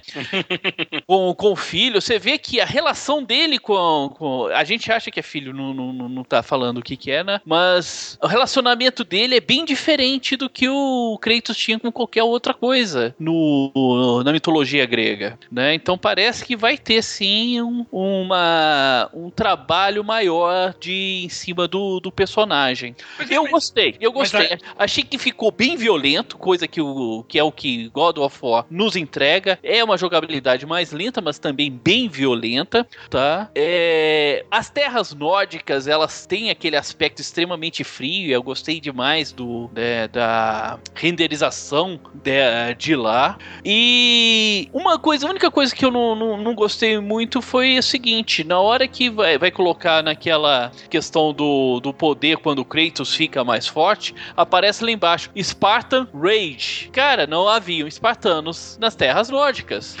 Tinha que colocar Thor Rage, Loki Rage, Odin Rage, alguma coisa, né? Pra, fi- pra, pra casar com a com o ambiente que agora É. ele tá se propondo a contar a história. É, ne- nesse aspecto, sabe, Xandão, aqui eu tô no, no exercício de, de chutometria aqui, tá? Ah, é, isso. É, eu, eu- a impressão que eu tenho é que eles vão trabalhar com a ideia de, de avatar, tá? Tipo, seria meio que uma, uma reencarnação de um antigo guerreiro, sabe? Sim, Então- sim, dá a ideia né, de que aquele o fantasma de Esparta Isso, ele mais ou vai menos por aí. reencarnando, Isso, né? isso, é uma isso. é uma maldição Isso. que vai passando. Não é a impressão que eu tenho, eu, eu vi muita gente falando isso. Pra mim, esse personagem que aparece ali não é o Kratos, tá? Não é Não, o. também acho que não. Ah, Eu, acho- ele pode ser uma, uma reencarnação do espírito divino do Kratos. que apareceu. É, exato. não é ele. Não é ele, porque você vê que o relacionamento que ele tem com aquela criança, o Kratos, você nunca pensaria que, naquele relacionamento com o Kratos mitolo- da mitologia grega. Cara, ele, ele fala pra criança que tem que pensar antes de agir. Ele Exatamente. começa, não, tem que pensar antes de fazer as coisas. Quando que o Kratos Cara, ele pensou? tem carinho pela criança. ele tem carinho pela criança. Quando, quando que o Kratos pensou assim, não, agora eu vou, vou respirar, Vou parar. respirar. Não, não. Não, eu não sei, vocês não tiveram a impressão que esse vídeo era todo um prólogo, que no final desse prólogo o cara vai morrer e o Kratos não vai ser a criança? eu fiquei, com essa, impre- eu fiquei com essa impressão vendo Pode esse ser, vídeo. pode ser, eu não sei. Na verdade, ali te mostra uma introdução, né? É. o relacionamento. É claro que você vai ter uma perda ali, com certeza não se sabe de quem. É que né? assim, você. Veja bem, o, o jogo pode ser ótimo. Eu, eu gostei do vídeo, achei bacana. É, pro- supondo que seja uma introdução é, do jogo, é uma introdução frenética, né? Que você tá num passeiozinho e de repente você já tá enfrentando um troll. um troll, troll gigantesco. Enorme ali, gigantesco. Pois é, é, mas assim, é, é- é aquele problema do fetiche da, da franquia, entendeu? É o mesmo problema que eu, que eu enxergo, no, por exemplo, no, no Forza Horizon, entendeu? Que, que pra mim não é Forza, entendeu? Eles põem o nome Forza só pra atrair o Pra vender, troço. pra vender. Entendeu? É, com tantas mudanças assim, em termos de jogabilidade, de apresentação, de estrutura de jogo e talvez até mesmo de protagonista, não é God of War, é outra coisa. Chame de É. outra coisa. É, mas entendeu? não iria vender o tanto que vai vender se não tivesse God of War. Se fosse Viking, alguma coisa, Tem- já né? tem um, né, com esse nome é bem mediano. É, é bem mediano. Se fosse assim, uma aventura viking, né? Ou então Filho de Thor, alguma coisa assim. É, então, Blood Rage. Vamos aproveitar os board games, né? Fosse Blood Rage aí. Não ia vender tanto como God of War. É, mas assim, é, eu- eu- não, não há dúvida disso. Essa é a razão pela qual eles mantiveram. E, e essa é a razão pela qual eles não deram nem sequer um número, né? Não é God of War 5, é God of War. Não, é God of War. Com Então, runas. então eu, assim, me incomoda um pouco, sabe? Eu, eu, eu, eu, eu, eu penso que nós temos que deixar as franquias é, morrerem também, sabe? Des- Descansarem em paz, sabe? Então, você já teve uma franquia extraordinária que foi God of War, que marcou mais de uma geração, né? Porque foi lançada no PlayStation 2, depois saiu no PlayStation 3 também. E. Então, já é uma franquia que, que, que, que tem uma história muito, muito grande, muito honrada, né? E, e- e eu acho que precisa ser respeitado isso. No momento em que você lança um outro jogo com o mesmo nome da franquia, é, Você tira a importância dela. eu acho que você tira importância, mesmo que o jogo seja muito bom. Sim, sim. Você tira a Sim, Você importância. descaracteriza, você descaracteriza a franquia e tira a importância dela. Esse é exatamente esse é o meu medo, assim, sabe? É, é vo- você cria uma outra coisa em cima. Que eu vou dar um exemplo muito clássico que foi, por exemplo, é, na, quando transformaram o Duna em, em, jogo de videogame. Eles primeiro lançaram o Duna, que era essencialmente um, um RPG com pitadas de estratégia. É, você mexia num personagem só. E depois lançaram o Duna 2, que, que na verdade era um, era um RTS. Foi um dos primeiros e mais clássicos RTS. Inclusive, foi um dos RTS que estabeleceu a que estabeleceu o padrão do que seria RTS no final da vida. É, mas uh, o que aconteceu daí? Nós nos esquecemos completamente do, do primeiro Duna, entendeu? Porque não tinha nada sim. a ver com o que foi o Duna 2 depois. Sim, sim. E, e tudo bem, o primeiro Duna não era um jogo extraordinário, então não é uma grande perda ele ter sido esquecido, sabe? Mas no caso de God of War é. Então, não sei, me preocupa, tá? Mas, mas tudo bem, ainda é um videozinho de, de 8 minutos, né? Contando jogabilidade efetiva, menos que isso até. Então, pode ser que seja diferente realmente. Mas assim, eu, eu gostaria uh, que, que, fosse uma IP nova. Sim, sim, sim. Que, que tivesse identidade própria. Isso, isso. Né? Que, que criasse uma história própria. Porque, da mesma forma que ela que ele vai tirar a importância do, dos jogos anteriores, né? Independentemente da qualidade de, desse jogo, mas ele também não vai não tá se dando tanta importância de forma a começar alguma coisa nova. Exatamente, né? exatamente. É. é. Você me parece que é uma desconfiança da qualidade do produto. Sim, sim. Entendeu? Você lança o troço, né? Vamos pensar assim, é, vamos, vamos pegar vamos pegar uma empresa que, que eu critico muito aqui, que é. Que eu critico, não. Que eu não gosto, mas reconheço os méritos, que é a From. Sim. A, a From. Ah, que, que, novidade você falar isso. Pois é, mas a, a From, assim, você pega ali o Dark Souls 1, 2 e 3, tem todo sentido, entendeu? Ah, mas daí ela lançou Scalebound. Ela poderia ter chamado Scalebound de Dark Souls 3.5, se quisesse, mas ela não fez, entendeu? Por quê? Porque não era, não era esse Dark Souls, era outra coisa, tá? Então, não, é, é ainda que. É o Bloodborne. É, o, o, o Bloodborne né? É, é, o Scalebound é o que vai sair, desculpa. É o Devil May Cry com o dragão. É, o Scalebound é, é do, inclusive é da concorrente, é da Xbox One. o, quando lançaram o Bloodborne, o, o, Bloodborne poderia ter se chamado Dark Souls 3.5, mas lançaram como Bloodborne. Mesmo que o Bloodborne tenha muitas coisas parecidas com o Dark Souls. Sim. Sabe? Em termos de jogabilidade, de combate, de... de, de da, da, dificuldade. Da dificuldade, né? da administração de estamina e ataque, defesa e bloqueio, esquiva, entendeu? Tá ali tudo do Dark Souls, tá ali, entendeu? Mas não é Dark Souls. Então, eu, aí você vê uma empresa que realmente está confiando no taco. Sim, é, sim. Então, realmente, me incomoda. Pode ser um grande jogo, novamente, repito. Tá? Pode até ser que depois a gente descubra que a, que a mecânica de jogo nem é tão diferenciada, mas do que eu vi, para mim, poderia ter sido uma IP diferente. É, eu concordo contigo, concordo contigo nessa, nessa análise. Poderia sim, e tinha tudo para ser uma senhora IP diferente. Claro. Né? Agora, data de lançamento, não se disse, né? Está exigindo demais da Sony. É. Já, já é um milagre que eles deram a data de lançamento do Ou seja, esse ano, esse ano não sai. Não, não, certeza. É, e, é. e não sei se ano que vem. é, então, ainda tem muito, muita água para passar embaixo dessa ponte aí. Inclusive, eu não sei se vocês viram, o, aquele Nier Automata foi adiado, né? Ficou pra 2017. Sim, sim, exatamente. Né? Agora, um outro jogo que também é, e aí entra, é uma, é uma IP nova, tá? Que é uma grande aposta da Sony, porque ela colocou um trailer no meio da sua conferência desse jogo e encerrou a sua conferência com um gameplay desse jogo. Days Gone, um Sons of Anarchy com The Walking Dead. O que, que vocês acharam? Eu adorei o vídeo quando, quando passou ali na, na conferência.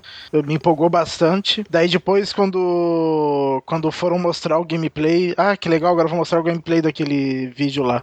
Daí achei uma porcaria. Não gostei. Não, quando eu vi aqueles zumbis vindo, ah, não, mais um de zumbi, não, não quero. Cara, mas é, mas é, é, mas é zumbi turbinado, Dart. Ah, mas eu não gostei. É, achei, achei é, bem. É zumbi com Red Bull, meu amigo. Não, mas eu achei bem. eu não, não achei boa a qualidade da animação dos zumbis, sei lá, não, não gostei mesmo. Achei meio mequetrefe, assim, pra falar a verdade. Não, não gostei. Dava a impressão o vídeo que seria uma coisa mais interessante. Mas... Eu aqui eu acompanho o Dart. Não, novamente, não que eu ache, não que eu tenha achado ruim, entendeu? Mas realmente o, o, o vídeo ficou muito bem feito, ficou muito bacana, a narração e tudo, assim. É, claramente já era mais uma daquelas é, é, pós-apocalípticas, né? Mas sim, sim. o mundo se acabou, claro. né? Ali você vê um motoqueiro. Isso, viajando né? com a namorada e tal. Exatamente. Foi, foi muito bacana. É, realmente realmente, não sei, talvez porque eu achei que fosse alguma coisa realmente nova, quando, quando finalmente caiu a ficha de que era mais um jogo de pós-apocalipse zumbi, é, eu, eu, confesso que eu me frustrei um pouco, entendeu? O jogo parece muito bonito, mas o problema é assim, no momento em que eu vi que era zumbi, é, é, é automático, sabe? É, a, a, a, o que veio na minha cabeça foi, ah, estão lançando um concorrente pro State of Decay, entendeu? É, parece que ah, nós não temos State of Decay, é, nós, eles estão lançando aí o Dead Rising. State of Decay que eu também não, não curto, não gosto. Pois é, eles, eles queriam um pra esse nicho, assim, sabe? Já que o Dead Rising, parece que o Dead Rising é uma exclusividade temporária, mas mesmo assim é uma exclusividade no tempo É, uma exclusividade, importa. porque um ano é o tempo que importa, porque depois de passou esse ano, claro. enquanto vai estar tá sendo lançado no concorrente, o outro está entrando no, nos jogos gratuitos para ser disponibilizado mensalmente. Pois é. Né? Agora, dito isso, assim, é bonito, é, eu gosto desse tipo de jogo, né? Eu falei, tem o Dead Rising, tem vários jogos zumbi, na verdade, desde o Left 4 Dead, passando por Dead Rising, entre tantos outros, né, que a gente conhece. É, provavelmente vou comprar também, mas assim, ele caiu, sabe? De um jogo assim que quando começou a aparecer, eu pensei, putz, tá aí um jogaço pra um é, jogo quando, assim que. Quando passou o trailer no meio da conferência, eu fiquei mais animado também. Uhum. E ali não dava falando o que, que aconteceu, né? Uhum. E que, por que que tá? Eu gosto dessa, da estética ali de, do, do motoqueiro fora da lei, né? Eu gosto muito do, do seriado Sons of Anarchy. Uhum. Então poderia ser alguma pegada ali assim, não que você te, tivesse o motoqueiros como é, se você tivesse zumbis como seus antagonistas, como seus com seus os vilões, mas sim se tivesse acabado o mundo de uma certa forma, os grupos humanos tivessem se reunido em gangues para tentar dominar, né, uh, os territórios ali, gangues de motoqueiro contra gangues de motoqueiro, alguma coisa assim, mais diferente, é, mais nesse nessa pegada. Eu eu na hora que eu vi aquele tanto de zumbi também, eu meio que também caí um pouco a minha expectativa por, por esse por esse jogo. Agora, uma coisa que chamou muita atenção é o tanto que é frenético esse jogo, hein? Como Sim. tem zumbi correndo para cima, como que eles são rápidos. Eu fiquei angustiado vendo aquele gameplay, cara. Eu acho que eu não me vejo jogando esse jogo, não. Ele deve ser extremamente. Penitencia você demais, né? Ele deve ser extremamente frustrante. É, uma coisa que me impressionou nesse gameplay é uma parte que começa a sair um monte de zumbi de dentro de um caminhão lá. Aquela parte realmente ficou legal, assim, o é, efeito. É, lembrou né? muito aquele filme World War Z, né? É. Aqueles zumbis saindo correndo, tudo maluco, né? Então eu achei extremamente fre frenético. Acho que eu, eu acho que eu não tenho mais idade para jogar um jogo com esse ritmo.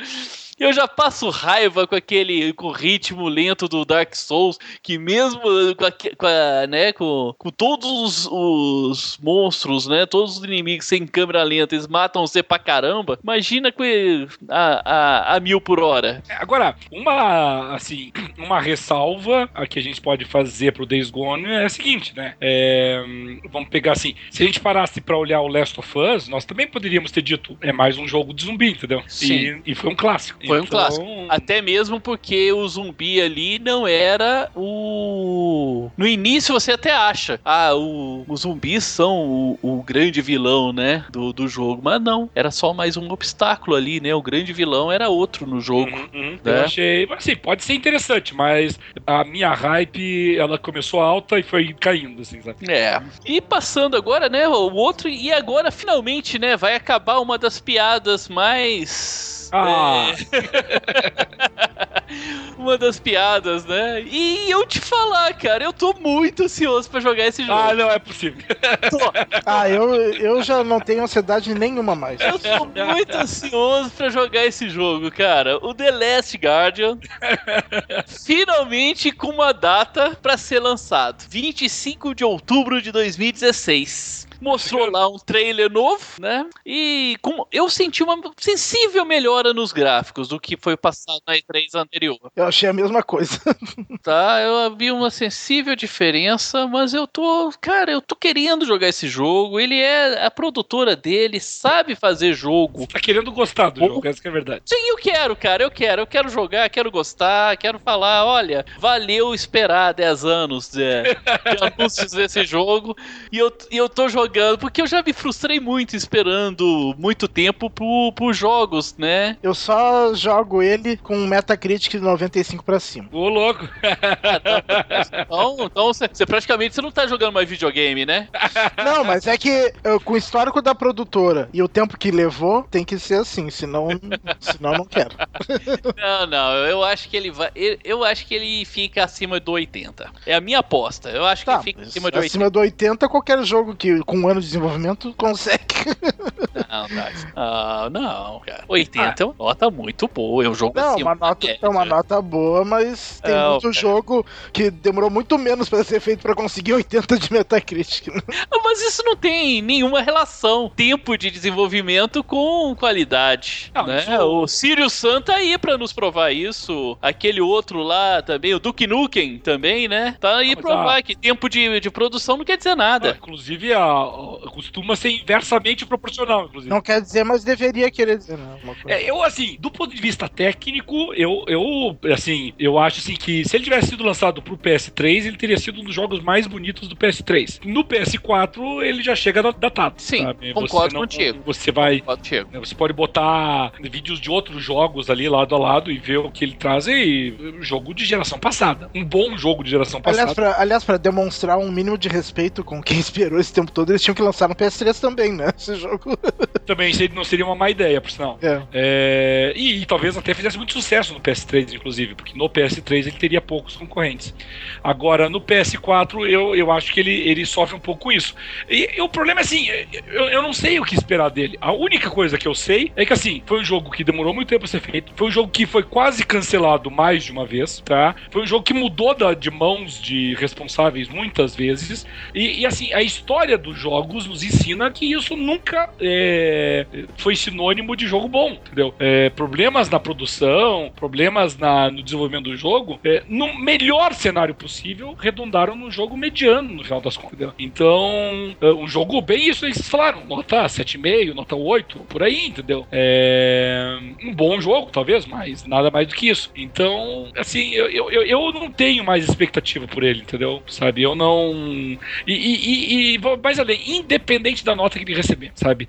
Se ele receber uma nota muito baixa, eu não vou acreditar nessa nota, porque provavelmente vai ser o, o rancor falando. E se ele receber uma nota muito alta, também não, não vou acreditar, entendeu? Porque provavelmente vai ser o contrário, né? Vai ser um pouquinho de pena, de, de, de solidariedade se expressando assim. Então, assim, esse vai ser um jogo assim que quando entrar em promoção, de repente, eu acabo pegando ele. É, mas tá chegando, vai estar chegando aí o dia, outubro já tá logo ali, e a gente finalmente vai ver isso, né? É, eu fui olhar agora aqui no Metacritic o, a nota que o Shadow of the Colossus ganhou na época. 91. Não, daí é uma sacanagem, né? Você tá comparando um, um, um clássico. Mas é a mesma produtora. É a Ah, mesma produtora, do Ico, Daí? do Shadow of Colossus e agora do Last Guardian. Era numa época também, os critérios eram outros, né? Não sei se o Shadow of Colossus ganharia essa mesma nota utilizando os critérios hoje. Shadow of Colossus era um jogo muito bom, né? Eu não sei se, se seria prejudicado pelos parâmetros de hoje em dia, não, sabe? Não? Não, sei, não sei, realmente não sei. É, É, e- então eu, ele- eu acho que se eu jogasse ele de novo, eu ia gostar. Continuaria achando ele um levemente entediante em algumas partes, mas, mas, mas, mas gostaria. Tá. Não, como o Shadow of the Colossus fez 91, tá, então se for acima de 85, então já tá valendo. Ah, isso Olha lá, olha lá. Então já... pode ser. Mas, ah, mas assim, não é um jogo que eu pego no lançamento. Isso aí não. No lançamento, só se realmente for um jogo mais de 90. É, é. Mas é esse, esse tá com data. Esse, esse lança esse ano aqui. Se nada mudar até outubro, né? Agora, o outro jogo. E esse aí eu, fiquei, eu gostei, fiquei bem animado com ele. Horizon Zero Dawn, né? É um jogo assim do primitivo com tecnológico, né? Uhum. Você tem uma tribo primitiva ali numa parece ali numa região assim primitiva mesmo, com no início dos tempos e tal. Só que você tem o os animais são todos mecatrônicos, cara. Eu, eu gostei bastante dessa dessa mistura aí. E uma protagonista feminina. Mais um jogo com uma protagonista feminina. Acho isso que muito bom isso ter no, no mercado. E o que vocês acharam? Gostaram? Curtiram tanto que eu curti? Porque ali teve. Eu gostei muito do, do visual, gostei muito da ideia, gostei muito da, da, da luta que aquela, que aquela protagonista teve com aquele ser mecatrônico ali. Uhum. Vocês acharam? É, ele, pra mim ele pareceu um jogo que, que tá sendo muito bem feito, tecnicamente e tal, mas a temática, assim, da, da- que tu gostou de mistura de com tribo primitiva, eu não sou tão fã disso aí. E, mas tudo bem, é um jogo que, que, que, Que é, pra, que é pra ficar É. de olho, né, pra, Sim. e mas uma coisa que me deixa um pouquinho de pé atrás é, o, é, a- é a produtora dele, né? A Guerrilla Games que é, fez os ah, aqueles jogos o que o Killzone, né? Não, é, é, Que é, o- Killzone não é da Guerrilla. E Killzone é muito bom, cara. Não, É, não, não, não. o, qual- a- o Halo Killer, o Killzone Vamos, vamos diminuir esse negócio aí de muito É o- bom. Aí. é o Não, eu gostei muito de Killzone. o, Kill, o Killzone 1 eu não joguei. O 2 é muito chato e o 3 é bom, mas não muito bom. bom, O 3 é cara. bom. Mas, ah, são jogos que são bons tecnicamente, mas são chatos, assim, sem, sem, sem carisma, assim, os jogos. Isso, cara. E eu acho totalmente sem carisma, que o Zone 2, principalmente o 2 e o 3 também. Apesar de eu ter gostado mais do 3. É, e eu, e eu, e eu, na verdade, acompanho o Dart, né? É esse o meu medo do Horizon, que sendo da mesma produtora, que seja um jogo meio sem carisma também, mas não sei. Tecnicamente, com certeza, eu acho que ele vai ser bom. Mas, mas pelo menos, assim, eu, eu acho mais fácil comparar, muito mais, incomparavelmente mais fácil, é, estabelecer uma relação entre o, o, o Zero Dawn e, por exemplo, o, o Far Cry 4, entendeu? Do que o Far Cry Primal, né? Pra ser mais, talvez Primal. mais preciso aí no tempo, do que com o, com o Resistance. né? Não tem, não tem nada de Resistance no, no, no Zero Dawn e tem muito de Far Resistance Cry. não, que o Zone, né? Resistance era de outra. Que também era chato. É, Mas assim, tem muito pouco de Killzone no, no, no Zero Dawn e tem muito de Far Cry, assim, pelo que a gente pôde ver. É, esse, pra mim, é o contrário. Esse, pra mim, a não ser que ele saia por um preço muito alto, é compra certa. Eu, eu sou fã de jogo de mundo aberto, eu sou fã de, de jogos de aventura como esse daí. É, talvez, não sei se não teria sido melhor se fosse em primeira pessoa, né? Fizeram aí em terceira, mas tudo, mas tudo bem. É uma questão de, de, de proposta de jogo mesmo. Eu, eu, eu gostei. Eu, esse daí, ah, esse daí é, é exatamente o contrário. Se a crítica vier razoável, eu pego. Só se a crítica vier muito ruim é que talvez eu deixe passar. Não é esse daí eu vou ver na- no lançamento, assim, mas é, eu acho que vai. É um jogo que, que, me, que, que me interessou. A temática que eu não gosto muito eu tenho medo da produtora, mas uh, pelo que eu vi do jogo parece O interessante. que, o que me incomodou no trailer desse daí, assim, é que assim, ele, ele realmente, ele, ah, na jogabilidade, ele parece um mundo aberto. Mas quando você olha, tem uma hora no trailer que eles dão um. No, no trailer da gameplay, eles dão um, um, uma- um zoom out no mapa, tá? E o mapa, ele dá a impressão, mas como eu disse, é impressão porque é muito rápido. Ele me dá a impressão de que, na verdade, ele é um mundo aberto, mas que ele é, é quase que um corredor, assim, sabe? Que você tem só uma, uma faixa horizontal dentro da qual você explora. É, pode ser que seja um momento do jogo, pode ser que eu também esteja visualizando errado o mapa. É, ali me preocupou um pouquinho. Mas é, mesmo que seja isso, mesmo que seja um, um mapa com uma faixa bem definida de exploração, ah, ainda assim eu achei ele interessante. E, e eu gostei muito da cinemática de combate, dos, do- dos finalizadores da, da personagem principal. Eu, eu- eu gostei, gostei bastante. Agora, você vai pegar no lançamento, né, Dart? Você vai esperar o lançamento pra ver, né? Agora, É, quando é o lançamento dele? Mas eu acho que, que, salvo que engano, nós não é, sabemos, né? Não tem data, né? Não tem data, né? Não tem. Mais um sem data de, Ou de seja, lançamento. A única certeza que temos é que não sai esse ano. Não, parece, parece que é fevereiro. Fevereiro do ano que vem? fevereiro do ano que vem. Interessante. Agora, ele logo depois, e aí foi uma grande surpresa também, que eu não tinha ouvido nada, e eu acredito que você também nada.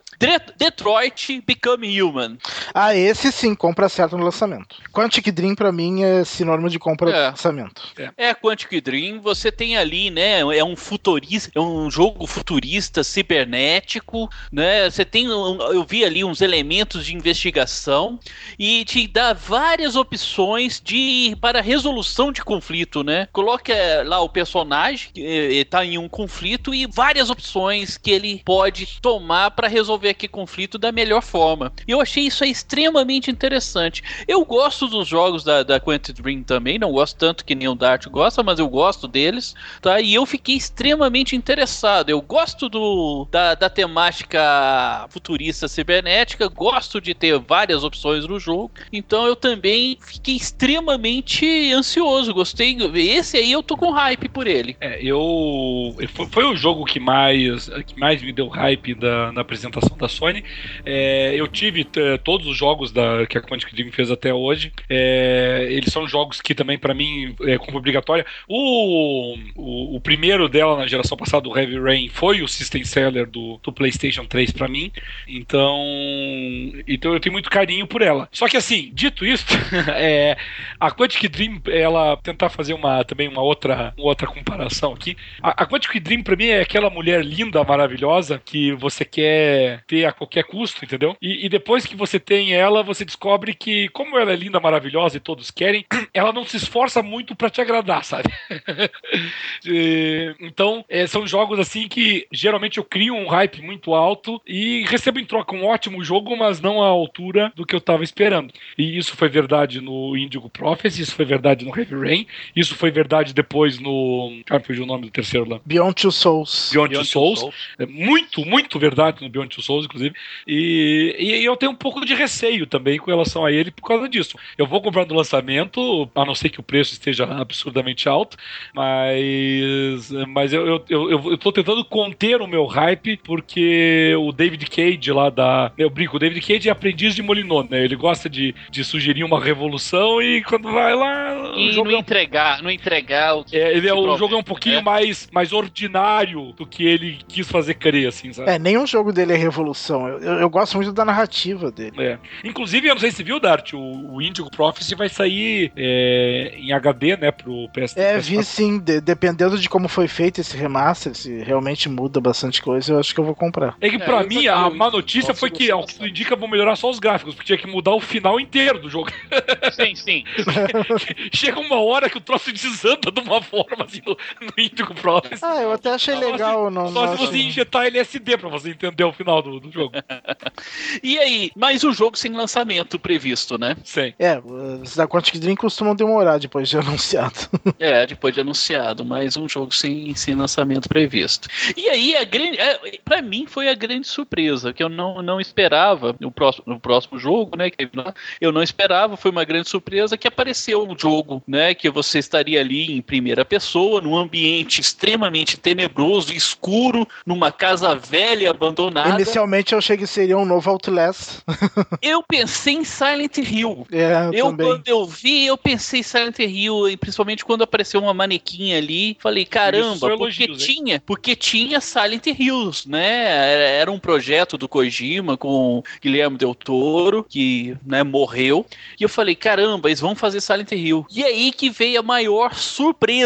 Maior surpresa. Resident Evil 7. O que, que vocês acharam com isso? Eu ainda não, eu ainda não consegui digerir, porque mudou completamente o que Sim. tenho jogado de Resident Evil na minha vida toda até agora. Em primeira pessoa, parece que ficou o, a questão do survival. Bem mais survival. É, exatamente, agora. ficou muito mais. Porque os últimos Resident Evil, 5 e o 6, viraram uma aventura. Não era mais survival. Sim. Mas esse praticamente tá pegando muito essa questão do Outlast, né? Que você está. Você sempre está em desvantagem. Cara, é. Não sei. Não sei se. Eu gosto do Resident Evil, joguei todos, mas eu fiquei realmente assim, sem. sem... Na hora que apareceu o Resident Evil 7, eu fiquei ali de boca aberta, tentando digerir aquilo que eu tinha visto. E vai ter uma versão dele pro VR, né? Ah, exatamente. ah, eu vou ser sincero, desde o Resident Evil 4 que eu não tenho mais nenhuma. Quer dizer, desde o Resident Evil 5, né? Porque o 4 foi excelente. Mas desde o Resident Evil 5 eu já não tenho nenhuma expectativa com nada que Resident Evil ofereça. Entendeu? Então, esse é um jogo que tem que reconquistar a minha. Tem que reconquistar a, a minha confiança. Né? Mas pode ser que agora reconquiste, né? Pelo menos ele tentando mudar, eles estão tentando. Agora se vai dar certo ou não, tem que. É, sim, sim. É, eles já viram o que, que, que, que deu errado. É. Né? O que deu errado eles já viram, né? Aquela, aquela maluquice que virou o Resident Evil 6. Agora, eu acho que pô, a gente tá no momento em que tá na moda esses jogos de survival. E é, pô, e tem nome. Será que vai ser uma mesma coisa igual a gente tava falando do, do God of War? É a utilização de um nome num produto diferente para vender ele? Pois é, se não for pelo menos, se não tiver pelo menos alguma coisa a ver com a história dos outros, É. não, não tem por que ser Resident Evil o nome, né? É, o, o fato de mudar, de mudar a perspectiva de terceira para primeira pessoa, eu, eu, eu não acho uma alteração que comprometa a que comprometa assim a, o âmago do jogo, entendeu? Se saísse, por exemplo, um Gears of War em primeira pessoa, eu, eu, eu não acharia uma heresia, entendeu? É, é, existem muitos e muitos jogos que você não, acho que no caso do Gears of War, acho que seria assim, porque Gears of War depende da, da mecânica do o grande Mas, parte mas você dele pode, é mas você pode reproduzir essa cover, mecânica com uma perspectiva diferente, entendeu? Tem muitos jogos que transitam entre a primeira pessoa e a terceira, assim. é, por exemplo, o- os RPGs lá da Bethesda, você pode jogar em primeira pessoa ou em terceira, né? Eles funcionam muito melhor em primeira, mas dá pra você jogar em terceira também. Então... Não, o Rainbow Six, o Rainbow Six ele fez isso no Rainbow Six Vegas. Aham. E foi, foi fez bem. Isso, fez isso muito bem. Fez, fez. Então, assim, eu não, não, não me incomoda, assim, nesse aspecto, sabe? É, o- me incomodou muito mais, por exemplo, eles mantiveram a terceira pessoa e transformaram um jogo num jogo de tiro ao invés do jogo de survival, entendeu? Ali me incomodou muito mais, sabe? Então, se você tiver um jogo em primeira pessoa, mas que resgate o aspecto de sobrevivência e de terror da série, eu vou achar que ele tem muito mais identidade com o Resident Evil do que o 5 e o 6, ou o Raccoon City, ou qualquer outra coisa do gênero. É. E é um, e é um, um jogo que tem data, né? 24 de janeiro de 2017. Eles vinham trabalhando naquele de tiro lá deles, lá, né? Sim, é que ele tá por Sim. ser lançado esse mês, eu acho. mas- Isso, é esse é o que sai esse ano agora, hein? É esse, e é esse o mesmo. Umbrella Corps, né? Isso. Umbrella Chronicles, né? É, Na esse, eu, te- esse eu tô crente que vai ser um lixo. Mas o. É, esse aí também eu não tô, eu não tô botando confiança nele, não. É, e esse vai ser só pro PS4, né? O, o Resident Evil 7 é O multiplataforma. Umbrella Corp sai pro PC também. Sim, mas Sai ele não sai pro Xbox. sai pro Não Xbox. sai pro Xbox. Mas o. Esse Resident Evil, ele é multiplataforma, né? Tem Sim, data, é é. 2017, janeiro de 2017. E esse Umbrella Corps, ele tá. Ele nem foi ventilado na, na conferência. Eles já tinham falado. Falaram dele, nada. né? É. Mas- É. né? Então, eu, agora que vocês falaram dele, que eu lembrei realmente. Ele É. participou da E3 passada, do ano passado, e nessa aí ela não, não falou nada. É, talvez porque já tá por sair mesmo. Porque É, talvez viram lá no- Viram que é o lixo, velho. Talvez lá no, no, no chão de fábrica lá tivesse alguns gameplay pra você jogar, algumas demos jogáveis, talvez tivesse. né? É, Mas na conferência não deu as caras mesmo. É. E agora, gente, agora a grande, uma das grandes apostas também da, da Sony, né, é o PlayStation VR, que é o esse visor que você coloca na cara para essa imer- imersão nos jogos, né? Tá prometido para ser lançado agora no dia 13 do 10 de 2016, no PlayStation VR, ao preço camarada de 399 dólares. o mesmo sim- preço do console, né? Não, é 100 dólares mais caro que o console. O PS4 já tá 299? Não, o, o PS4 ele foi lançado a 299, Não, ele foi, 300 lançado, ele foi lançado a 399. A 399, ele era 100 dólares mais barato que o Xbox One. É, o Xbox One foi ah, lançado é, a ele foi 499. 499, tá. É. 399, preço de lançamento do, do console. É o É. preço do console. Eu não sei se já baixou ou se ainda é esse preço o console. Né? E com a promessa de já no lançamento que é da Sony ter já 50 jogos para o PlayStation VR, o que eu não acredito. Ah, isso é que nem quando a Microsoft anunciou que ia ter, sim, também O dezenas de jogos pro Kinect e, na verdade, tinha suporte ao Kinect. É, Suporte ao Kinect, né? E acho que até hoje não tem 50 jogos pro Kinect. não, tem, tem, tem muito, tem bastante. Não, tem bastante. tem um monte mas- de lixo, mas tem bastante. Mas na época realmente não. Ah, a gente descobriu que era. que não era tudo isso, né? É que o, o problema é o seguinte, tipo, eu, eu já não acredito, para começo de conversa, eu já não acredito na, no na realidade virtual emplacando, pelo menos nessa geração. E certamente não com os equipamentos disponíveis agora. O da Sony, a própria Sony reconhece que não está à altura nem do Oculus Rift, que talvez seja o mais avançado do mercado, e, e nem sequer do HTC Vive, que, que é o grande concorrente do, do, do Oculus Rift. E o HTC Vive ainda é. O HTC Vive é menorzinho, entendeu? Em termos de qualidade. Quer dizer, das grandes concorrentes, rigorosamente falando, o, o, a realidade virtual da, do PlayStation tá à frente só da, da Samsung, que, que é basicamente é o celular colocado. É aquele no... que você coloca o celular na, é. na né? Sim. É o suporte que dá pra você fazer de papelão, né?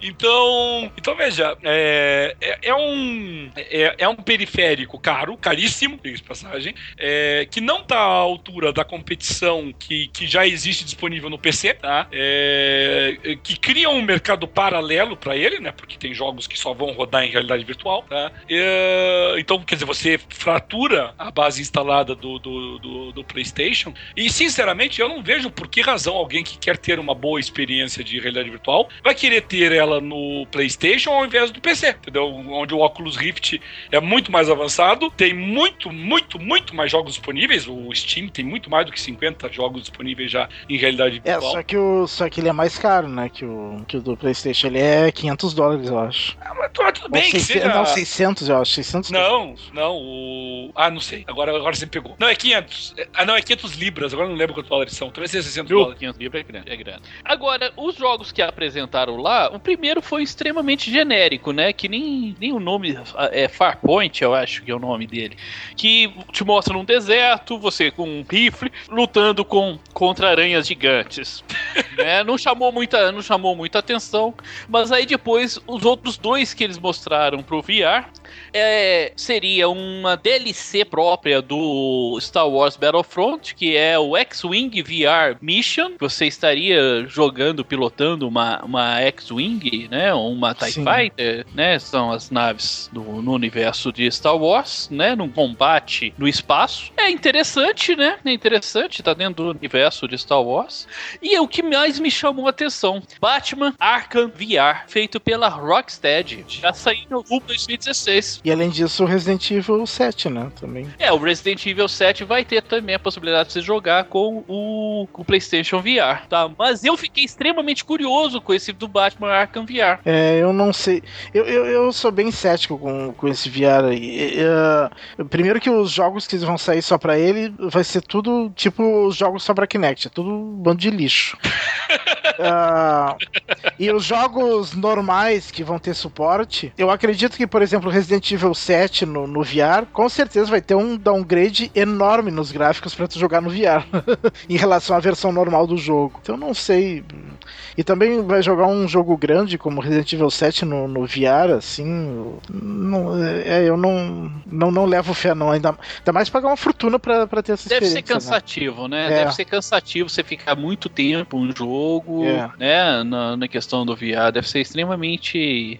Deve é. ser exaustivo. exaustivo é, e além disso, vai ter pago caro pra isso, né? É, é. Agora, um outro jogo que vai fazer uso do, do da VR Experience é o jogo que também apareceu logo depois na, na conferência, que foi o Final Fantasy XV, né? Com lançamento agora para final de setembro. E ele você também vai ter a possibilidade de jogar utilizando o VR.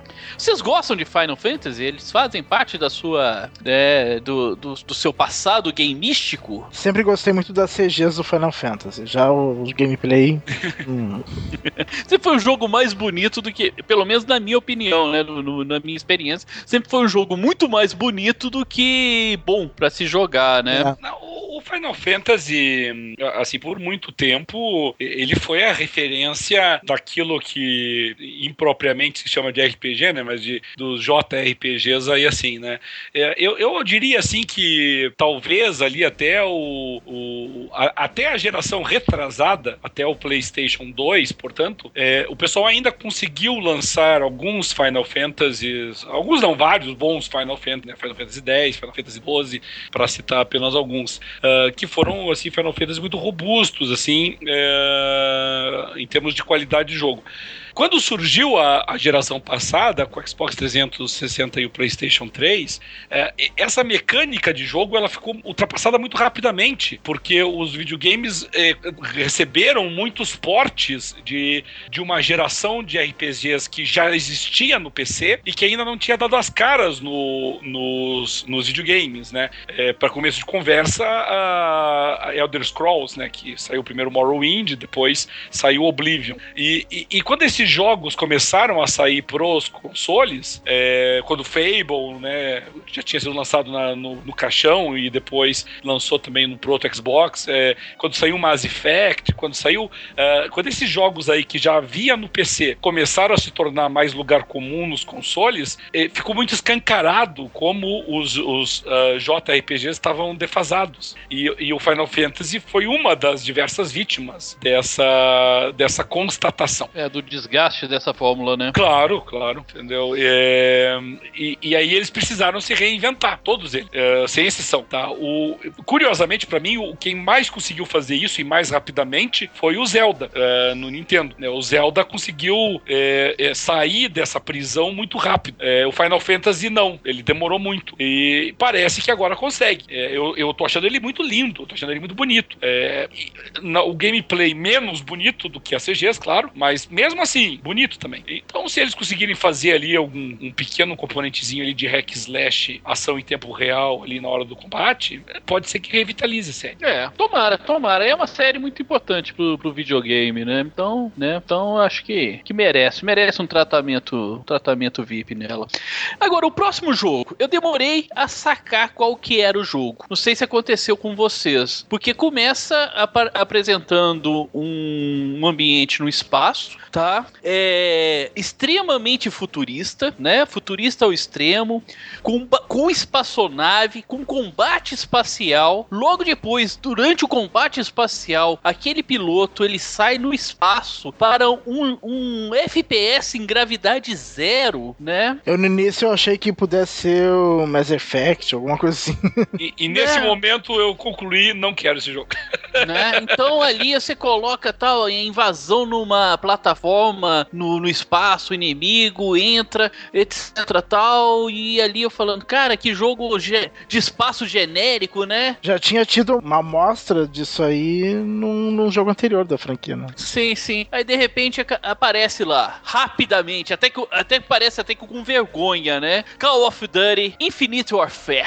Eu acho que estão errando a mão demais com Call of Duty, levando eles tão pro infinito assim, tão pro, pro, pro futuro. Acho que perdeu completamente a identidade o, o Call of Duty. O anterior já foi problemático, né? O Advanced Warfare, né? Já foi problemático. Depois do Advanced Warfare teve o Black Ops 3, né? Black Ops 3, né, que também foi é, bem futurista e agora, agora, agora chutaram o pau da barraca mesmo, né? Tá quase virando Halo. Mas já teve FPS no espaço, sabe em qual jogo? No Ghost. O Ghost teve. Teve uma fase que era. A fase, mas era mais pé no chão. Era uma, é. uma estação espacial ali. É. é o que, o... que nós temos hoje, né? Então era mais pé no chão. É, o que o, esse Call of Duty ele coloca é um pouco de pressão, na verdade, no, naquele projeto mega ultra ambicioso, que pode ser, no final das contas, um verdadeiro estelionato, que é o Star Citizen, do, do Chris Roberts. Porque o Chris Roberts, a proposta dele no Star Citizen é exatamente essa: é você ter um jogo que,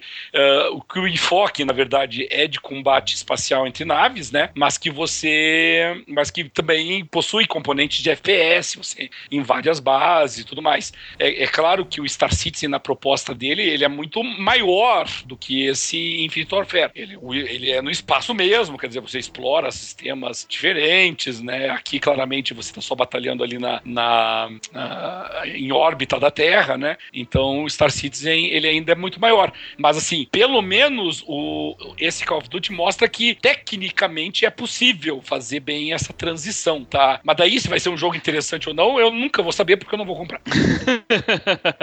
Agora, logo depois, e aí sim eu gostei, aparece o Capitão Price, né? Em gráficos atualizados, né? Falando do Call of Duty Modern Warfare, que é o nosso querido COD 4, né? Remasterizado, com a, toda a sua campanha e mais 10 mapas de multiplayer à, à disposição. Cara, deve ter sido um dos, um dos FPS que eu mais joguei na minha vida e eu adorava aquele jogo. E eu te falar, esse Call of Duty eu compro. Esse sim eu quero voltar a jogar Call of Duty 4. Só que eu tenho uma má notícia para ti. Ah. Pra tu comprar esse aí, tu tem que comprar o Infinite Warfare.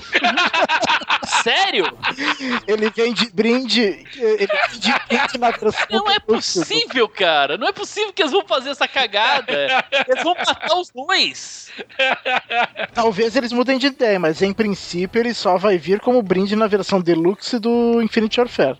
Então vão vender separado. Merda, cara, que merda, bicho. Mas, não, mas, mas, mas isso é uma decisão estranha, porque aí você, eles vão lançar dois jogos que vão concorrer entre si no multiplayer? É. Cara, ou isso mostra que eles não têm confiança nenhuma no primeiro e vai tentar vender ele por causa do brinde, né? A não ser que o brinde seja um, um remaster só da, do single player, mas daí é retardado. Não, é de do multiplayer também, tem 10 ma os 10 mapas multiplayer, vai estar lá de novo. Aí é esquisito, porque Ah, vai. pelo amor de Deus. Ó, aí eu ele vai vou- concorrer ó, com ele mesmo. não dou, não dou dois meses, já vai ter a opção standalone do. É, eu também acho que não dura Tá. muito isso. Não dou Mas- dois meses. Mas Vai mesmo ter- que tenha, né? Quer dizer, vai, vai ser uma concorrência a ele próprio. Pô, é, cara, agora você jogou água fria aqui em mim, cara.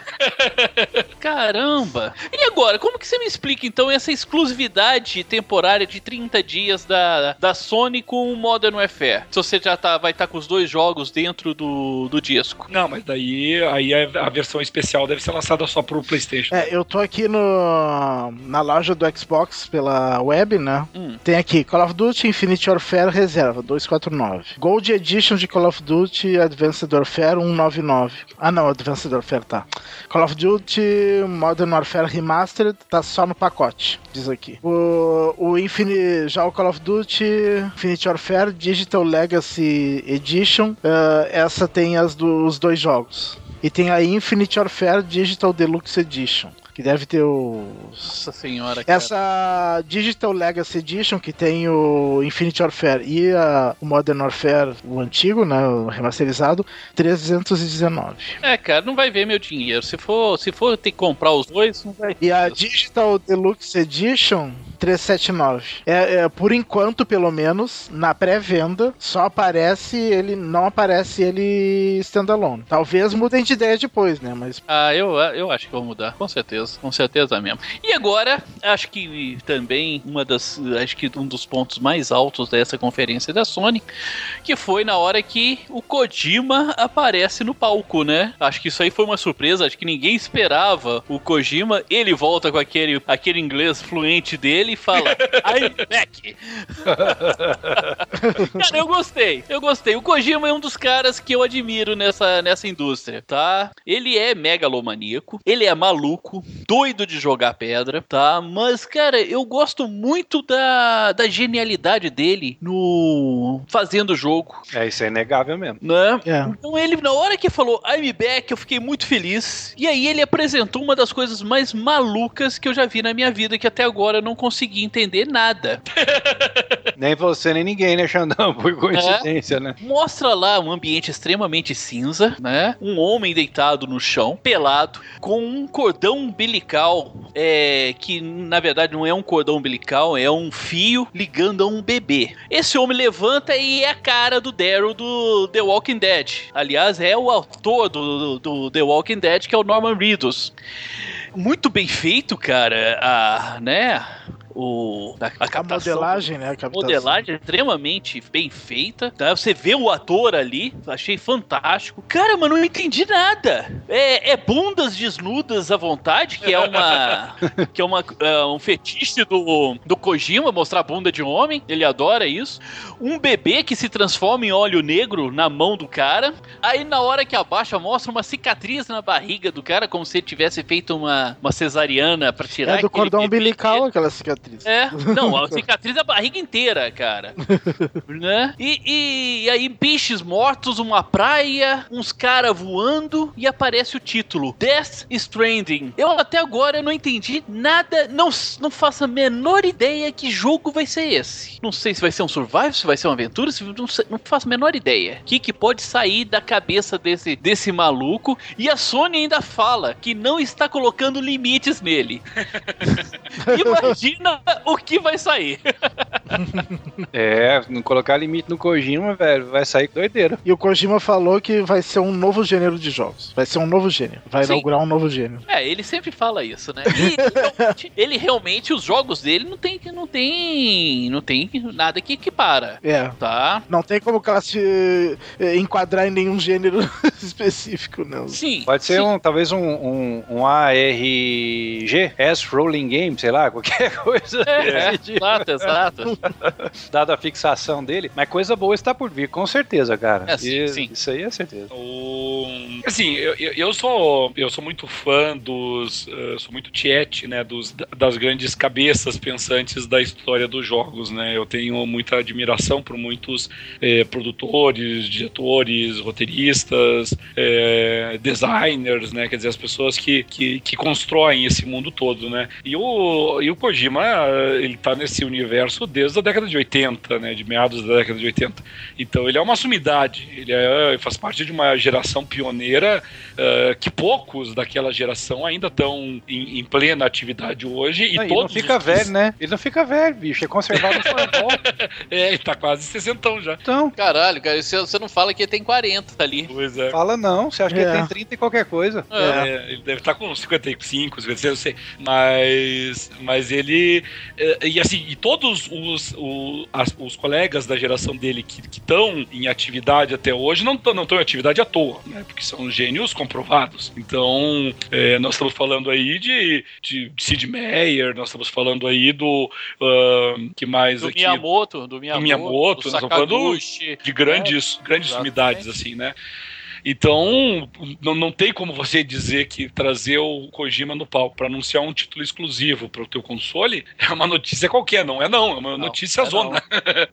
Só que com relação ao jogo, não dá pra dizer nada ainda, né? É só expectativa. Valendo lembrar, né, que nós já tivemos alguns anúncios do Kojima no passado recente que deram com o burro na água, né? É, mas teve- isso foi por conta aquele- da, da briga com a Konami, né? É, teve aquele projeto Silent Hills, né? E o tal Que- do PT também, né? Não, o PT, que era o Play Teaser, né? Que era o... Era um teaser. Ah, é que era, o, Silent Silent- que era o que depois foi dito que era o Silent Hills, na verdade. Exatamente. É, e aí cancelaram, cara. Não, E nossa. Cancelaram. E absurdo. ali eu te falo, é uma, coisa das, boa. é uma das coisas mais tristes do, da história do videogame foi o cancelamento, porque você tinha o, o Guilherme Del Toro com aquela estética maluca que ele tem. A- as ideias do Kojima pra colocar o terror. Eu acho que seria o, o jogo de terror mais assim. maior Aterrorizante. Terror. É, daquele lá que se você tiver pronto, você faz na calça mesmo.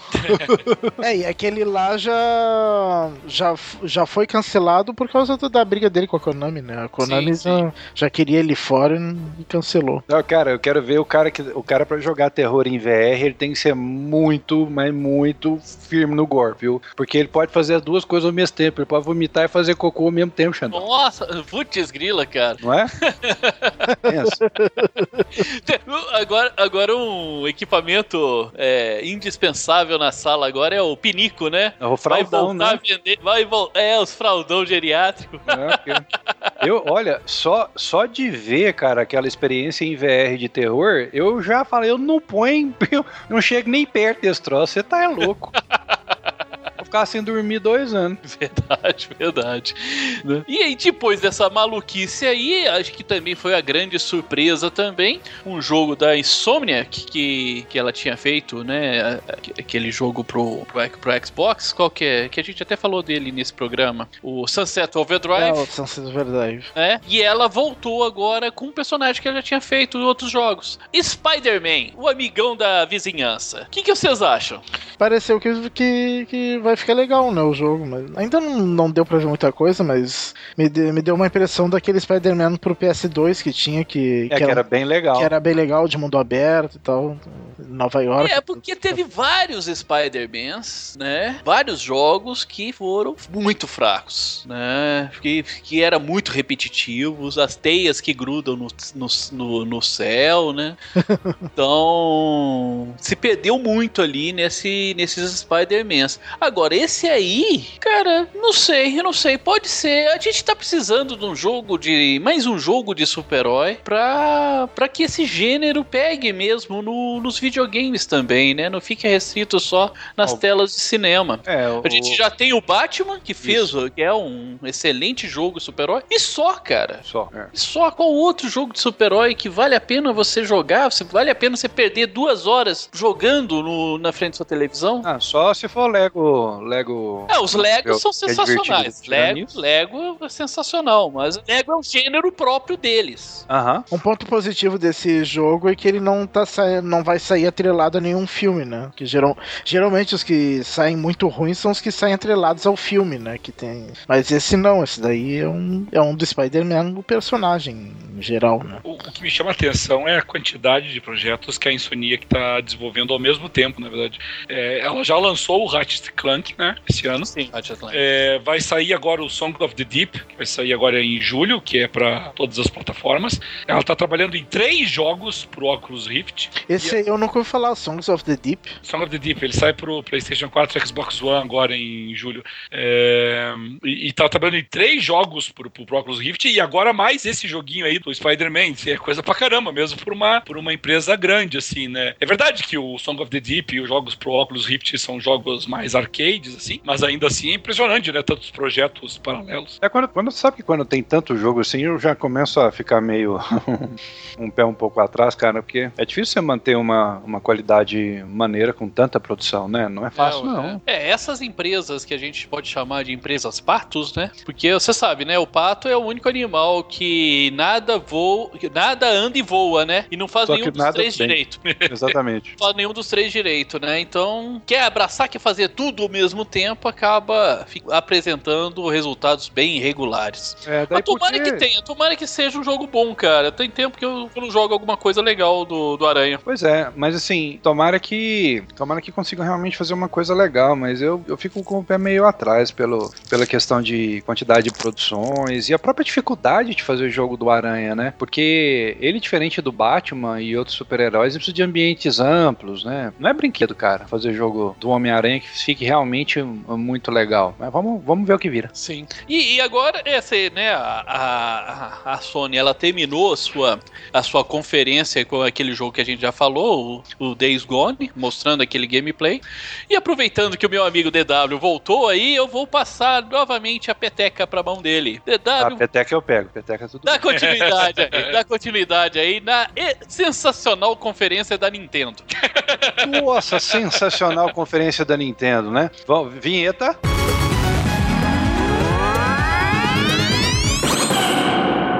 Então, vamos falar agora da conferência da Nintendo que teve momentos. Ah... Surpreendentes. É, sim, Espantosos. Não, né? Então, eu, eu divido a conferência da Nintendo em, em dois momentos: é, Zelda e o sem resto. Zelda. Basicamente. Né? Tiveram uma ideia brilhante de o pessoal jogando e conversando, velho, ficou muito chato, muito chato. Uh, eu, e, e, nada de profundidade também na conversa, né? Se fosse uma coisa profunda, assim, tudo, tudo legal. Mas, senhores, Zelda é Zelda. Vamos começar a falar do Zelda, né? Zelda é Zelda, é Breath of the Wild, que tá, tá lindo, muito bonito, tá, tá uma bonito obrinha mesmo, de arte, né? Tá bonito. É, aquilo que você bate o olho e fala assim, eu quero. É, é só isso, né? Bem, eu exatamente, quero. exatamente. É aquele é. lá que você vai olhar, vai fazer conta, você vai falar, cara, eu acho que vale a pena comprar um Wii U pra jogar isso. Ou NX, né? Talvez. Ou NX, NX, exatamente. Mais interessante. Mas, senhores, vamos falar um pouquinho então primeiro sobre, sobre o Zelda e o que vocês acharam. Tem muita coisa legal para falar, do visual, da mecânica do jogo. Roberto, deixar você começar aí. É, a gente até estava falando antes sobre o Final Fantasy e eu comentei que o, que o Zelda foi um dos títulos de, de JRPG, né? Que, que conseguiu primeiro superar aquela o desgaste daquela fórmula que o que esse tipo de jogo vinha apresentando por décadas. E, e não é à toa que isso permitiu ele se destacar dos demais. O, o novo Zelda tá maravilhoso, tá, tá, lindo, tá o mundo aberto tá muito vivo, assim, você, você percebe isso, a quantidade de, de de, interações que o personagem pode ter com o ambiente é impressionante. Ele escala a parede, escala a torre, eh, navega com balsa na água e, e caça animais e derruba bicho, e derruba frutos de árvores. Está muito, muito interativo o jogo. É, então é, é, um jogo realmente sim, que me, me impressionou pela qualidade técnica, principalmente levando em consideração que roda no Wii U. Sendo brutalmente honesto com vocês, se não fosse o fato de que eu já tô com muita plataforma aqui em casa, né, eu, eu, eu, não, eu não me livrei do 360 e do PS3, eu ainda jogo nele. É, tenho o Xbox One, tenho o PlayStation 4, tenho mais o PC, é, e eu acho que se eu trouxer mais uma plataforma aqui para casa. Eu, Você sai dela. É, eu saio de casa. Ó, quem é, fala, hein? O homem. É, isso sem contar celulares e, Ó, quem fala. E, e iPad e tudo mais. É, mas ele, para mim, é assistencial, tá? Ele é assistencial, sim. É, se não Certeza fosse é. todas essas limitações, e se não fosse o fato de que eu sei que o Wii U tá condenado, né? Que o, o NX, embora não tenha dado as caras nessa i3, seja uma realidade concreta, é, seria assistencial para mim, sem dúvida nenhuma. Dati. Pra falar a verdade, eu não consegui assistir a conferência da Nintendo e não cheguei a assistir o vídeo do Zelda. Nossa, mas, não viu? Não vi ainda. Não, mas mas, mas, Zelda, mas Zelda com certeza é um, é um jogo que eu, que eu gostaria muito de poder jogar. Uh, Zelda e Mario são jogos que ainda me, tem, me fazem ter vontade de ter um console da Nintendo, apesar da Nintendo fazer todos os esforços para que eu não compre um console dela, né? Mas infelizmente vai ser outro que eu, que eu não que eu vou acabar não jogando porque eu não vou comprar um console só por causa de alguns jogos, né? Então, é isso. E, e além disso, uh, eu não conheço essa empresa, não tem aqui no Brasil. Então, falaram até que estão querendo voltar e tal, né, Xandão? Me fala uma coisa, quando começou ali a mostrar o jogo e o link rapidamente foi pro mundo aberto, aquilo foi uma, uma coisa que surpreendeu todo mundo, né? Sim, surpreendeu até mesmo que a gente sabe as limitações do console, né? E ali eles conseguiram fazer um mundo aberto bem bonito, né? Grama mexendo para todo lado, né? Exatamente. Muita... Com muita coisa, com muita coisa no, na tela. Aí o Link, e, o Link fazendo coisas também, é. né? Interagindo muito de múltiplas com tudo, maneiras. Com muito tudo, legal. né? Com tudo ali. É, é um jogo dos mais carismáticos da, da Nintendo, né? É um jogo que acho que. Eu nunca conheci ninguém que fala, eu não gosto do Legend of Zelda. Eu também nunca conheci. É, eu nunca conheci. É um jogo assim que todo mundo tem um grande carinho. Ele é extremamente carismático. E o personagem se chama Link, pra quem não sabe, né? Zelda é a princesa que ele tem que salvar em todos os, os, os jogos. Aham. Teve até uma, uma polêmica, né, esses dias, que é, foi aventado, né, foi pedido que fizesse um Legend of Zelda com a Zelda, né, com a princesa Zelda como protagonista. E a Nintendo falou que não, que não está nos planos, que descarta completamente, dando até uma desculpa bem esfarrapada do, do porquê que a, a Zelda não pode ser a protagonista, né, que até o, o Cadelin que falou antes da gente iniciar, qual que foi essa desculpa da, da Nintendo, Cadelin, pra não Ele... ter a Zelda de protagonista? É, que eles. Uh... Não, na verdade, a, a, desculpa deles de não ter uma mulher é que a única mulher que eles acharam que poderia estrelar um jogo era exatamente a Zelda. E aí eles disseram que se a Zelda fosse capaz de se aventurar e lutar, não teria por que o Link existir, entendeu? E é é. desculpa, bem desculpinha mesmo, né? Mas eu é. acho que o, que o interessante disso é, é que a IP é dos caras e eu acho que eles tomam a decisão que quiser também em cima disso, né? O, o, se acham que é bom ou não, vão fazer do jeito que eles consideram melhor, né? Eu acho que você tem que respeitar a escolha também do, do criativo. Ele é que tem um, uma ideia do que ele quer realizar. Se um dia ele quiser realizar uh, utilizando um personagem feminino, ele não vai ter nenhum problema em fazer isso. Qual é o problema em você tomar essa escolha? É só uma questão de, de escolha, mais nada além disso. Ah, eu até concordo contigo, mas a desculpa é retardada. É, então, desculpa, não, tem respostas muito mais fáceis. A ter dito o seguinte: olha, o, o, o protagonista de Legend of Zelda é o Link. Nós podemos Isso. fazer um jogo diferente com uma protagonista feminina. Pronto, acabou. Sim, tem era, a IP é minha, faz o que eu quiser, não é? Mas eu... Por que você não fez um Tomb Raider com um homem como personagem principal? Ah, fez, vai chamar um Charter. mas é, é, isso, cara. Eu acho que assim, a desculpa foi esfarrapada mesmo, sem, sem dúvida alguma, mas é, é eu acho que a gente oh, tem que respeitar as coisas. Foi uma desculpa antipática. Sim. Tá? Tudo bem, a gente tem que respeitar. O criador, ele fala, ó, não, tal. Mas a desculpa, além de ser ruim, foi extremamente antipática. Sim, a desculpa é. Tá? É idiota, é idiota. Ele faz, é claro, a IP dele, ele faz o que ele quiser. Ele coloca o protagonista que ele quiser, tá? Mas tem maneiras e maneiras de você dizer isso. E eles Sim. escolheram a pior maneira possível de dizer isso. Absolutamente a- assim, Hã? aí, aí que dá margem a tomar uma cacetada, né? Sim, aí que merece todas as críticas, né? Aí que merece todas as críticas por causa desse posicionamento. Poderia dizer, olha, a, a- o- aquele padrão, né? A, a resposta padrão. Ah, nós estamos trabalhando num projeto paralelo nisso aí e tal, que nunca vai ver a luz do dia, né? Mas fala que existe a possibilidade, né? Sim, sim, concordo. Seria, seria É. interessante. Fala que existe outras protagonistas no universo da Nintendo também, tão importantes, tão fortes, tão representativas quanto como a Samus Aran do Metroid, ou então a Bayonetta, né?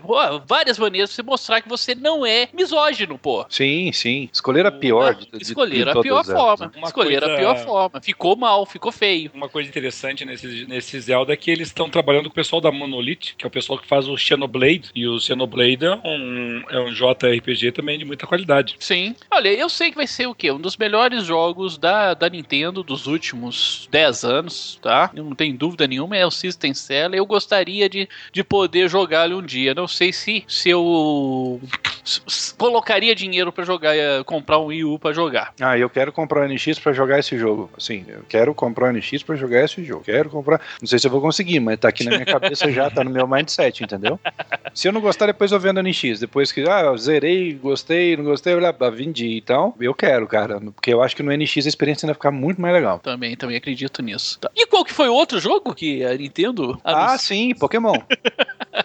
e aí falaram muito de Pokémon, foi uma coisa feita pro fã especificamente do Pokémon, né? Mostrando ali os personagens novos e algumas mudanças sutis, mas que são impactantes no sistema de combate. Prefiro não tecer comentários sobre Pokémon.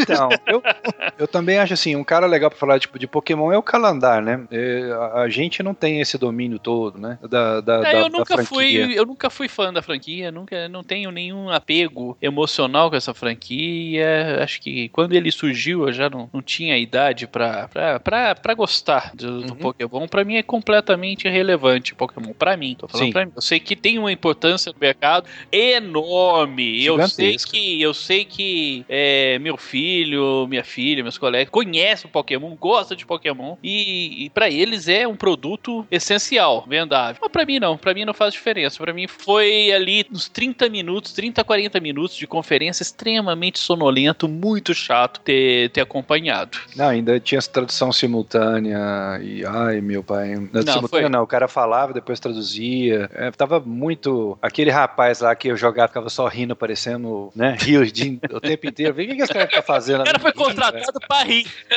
É. Aí numa hora lá, cara, ele quase morre na hora do gameplay, meu amigo. Aí que o trem ficou feio mesmo. Ele deu uma vacilada lá, quase perdeu o Pokémon dele. Foi, foi um momento emocionante do, do que a gente assistiu, assim. Mas eu, eu também não, não tenho muito pra falar de Pokémon, porque não joguei Pokémon. Meu filho gosta muito de Pokémon, mas a gente teria que deixar pra, pra quem é realmente um cara especialista nisso, né? E, e- e realmente curte, assim, que não é, acho que não é, o- não é o nosso caso. Não é que É, não é- mas é, é relevante demais pra indústria, mas eu acho que merecia um tratamento melhor do que aquele que deram para o jogo ali. Eu achei que ficou é, muito chato a forma que foi exibido. É, é, é, foi uma conferência assim, que assim, não foi bem uma conferência, né? O foi mais um, um bate-papo ali que eles fizeram, né? Eu aparece o Red Fuse Aime ali no, no início, até até senti ele um pouco constrangindo, né? E falando lá que a Nintendo ela, ela tem uma outra visão, o videogame dela ela não compete com em questão de tecnologia com o com a Microsoft e com a Sony, porque a, a ideia deles de videogame é outra. E que coloca eles exatamente no nicho. Se transforma um, um nicho de jogadores de videogame.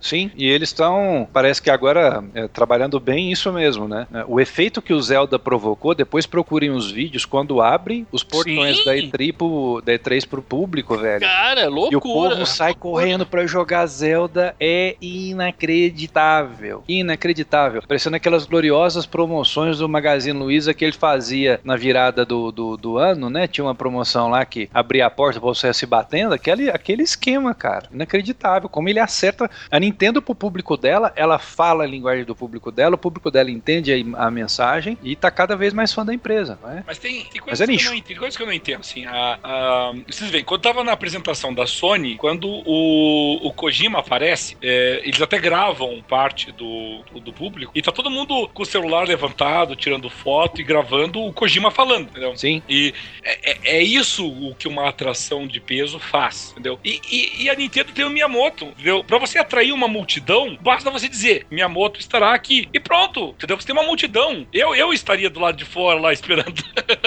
a então, apresentação mas do cara. Sabe por que eu acho que não fizeram isso, Roberto? Porque eu acho que o Miyamoto não está envolvido em nenhum é, desses projetos que foram apresentados, nem nada mas que ele tá... é o presidente do negócio. Então, Roberto, eu acho que eles desistiram daquele estilo de apresentação onde necessariamente o presidente está ali e estão partindo para essa coisa que eu acho meio desastrosa, sabe? Assim, eu achei muito, muito ruim a, a, da forma como foi feita, mesmo os produtos sendo fantásticos, eu achei bem, bem ruim, não, não achei legal. E concordo com você, bastaria o Miyamoto estar tá ali, mas eu acho que ele teria que ter algo a dizer, não só falar um oi, né? Uh, uh, e o Kojima falou um oi, mas apresentou um projeto ainda nebuloso, mas apresentou alguma coisa impactante e tal.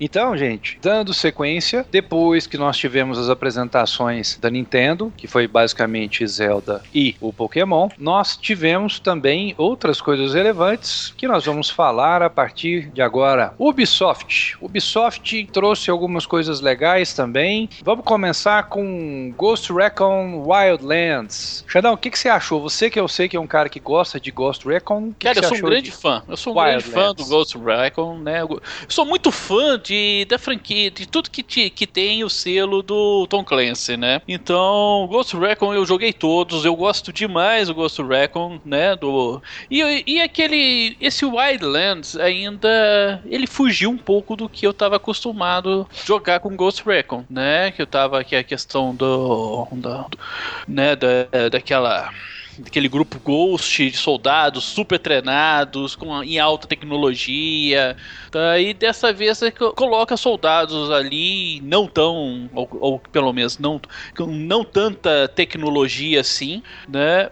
Com, contra traficantes mexicanos, né? Ou seja, o, o cenário mudou completamente e agora tá contra o cartel, os cartéis mexicanos de drogas, que a gente sabe que é um dos mais violentos no mundo, tá? Quem, quem, quem e até uma dica aí para quem quer assistir um filme muito legal com com, com esse pano de fundo, cartel mexicano de drogas, assi, assista Sicário, filmaço, filme bom demais, tá? Ah, então e... eu vou indicar um livro, Xandão, para fazer companhia. Se vocês também querem um livro muito legal sobre essa questão dos cartéis e do problema todo relacionado ao, ao tráfico de drogas, 000 é um filme, é um livro, é um livro, um livro excel, excepcional. Né? Então, ali, eu gostei, eu vou jogar, vou comprar com, com certeza o Ghost Recon Wildlands, tá?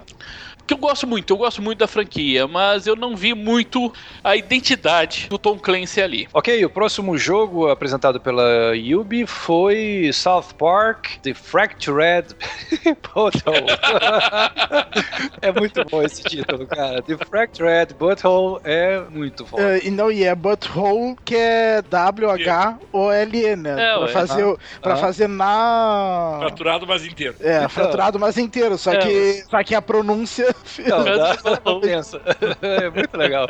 Quem quer falar sobre South Park? Olha, o que falar de South Park se não uma coisa assim completamente politicamente incorreta, extremamente divertida, tá? Você tem o Cartman, cara. Como, como, como uma coisa pode ser ruim com Cartman? E tá lá, quem jogou o, o Stick of Truth, né? O pau da verdade. Esse jogo ele vai seguir aquele mesmo esquema que é muito inspirado baseado nos, nos RPG japoneses, né? Nos, no JRPG, que é aqueles combates de turno. E dessa vez, os, os, os queridos personagens do South Park, que dispensa qualquer apresentação, eles são aqueles super-heróis. É, porque no primeiro jogo é... era brincadeira de RPG, né?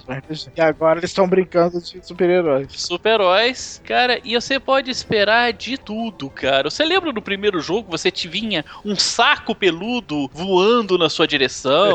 Você tinha que entrar pelo orifício rugoso ínfaro-lombar de um professor para poder recuperar alguma um, né, um, um, Um artefato. artefato, né? Um artefato, cara. Você pode esperar de tudo. Quer dizer, eu, eu tô ansioso, porque eu, tudo pode acontecer nesse jogo. Já chegaram É, a ver a, como é que vai ficar a tradução em português? Não, não, cheguei. É, South Park, a fenda que abunda a força.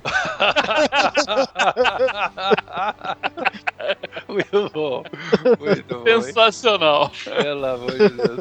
Então, deixando o South Park e as risadas, né? Porque é certeza que quem jogar vai dar muita risada. Vamos pro próximo jogo que a Yubi anunciou: For Honor. Quem gostaria de falar sobre For Honor? Ah, esse eu acho que de todos da Ubisoft foi o que mais me chamou.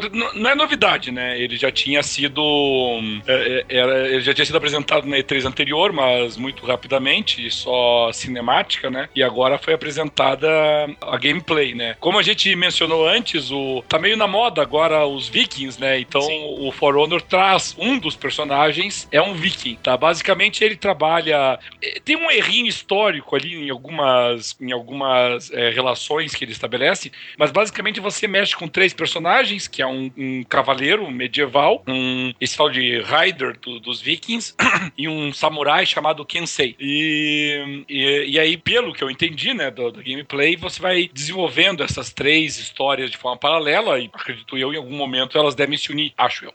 Então, ah, você acaba ah, mexendo em três personagens que têm estilos de combate muito diferentes entre eles, que é um, um cavaleiro todo armadurado, um samurai e um, e um viking bárbaro. E o, e o jogo ele se concentra muito no combate individual desses personagens eh, no meio de batalhas bastante caóticas, assim. E, e isso me chamou muita atenção, porque a gente conhecia muitos jogos que você mexe num personagem, assim, e que você, eh, você tinha lá, por exemplo, aquele... eh, agora me fugiu o nome, mas é aquele eh, Sword of the Samurai, entre tantos outros, né, que você é um, um, um super guerreiro que mata centenas de pessoas no campo de batalha, É, o Dynasty Warriors, né? O Isso, Dynasty Warriors, é, exatamente, Dynasty exatamente. Warriors aí. Bem bombado, né? Esse aí, né? Eu até. Isso. Eu cheguei a jogar o Dynasty Warriors no- nas gerações passadas, né? Até, legal, legalzinho o jogo pra passar tempo. Mas eu gostei desse For Honor. É, o For Honor ele, ele aborda mais essa questão de combate individual.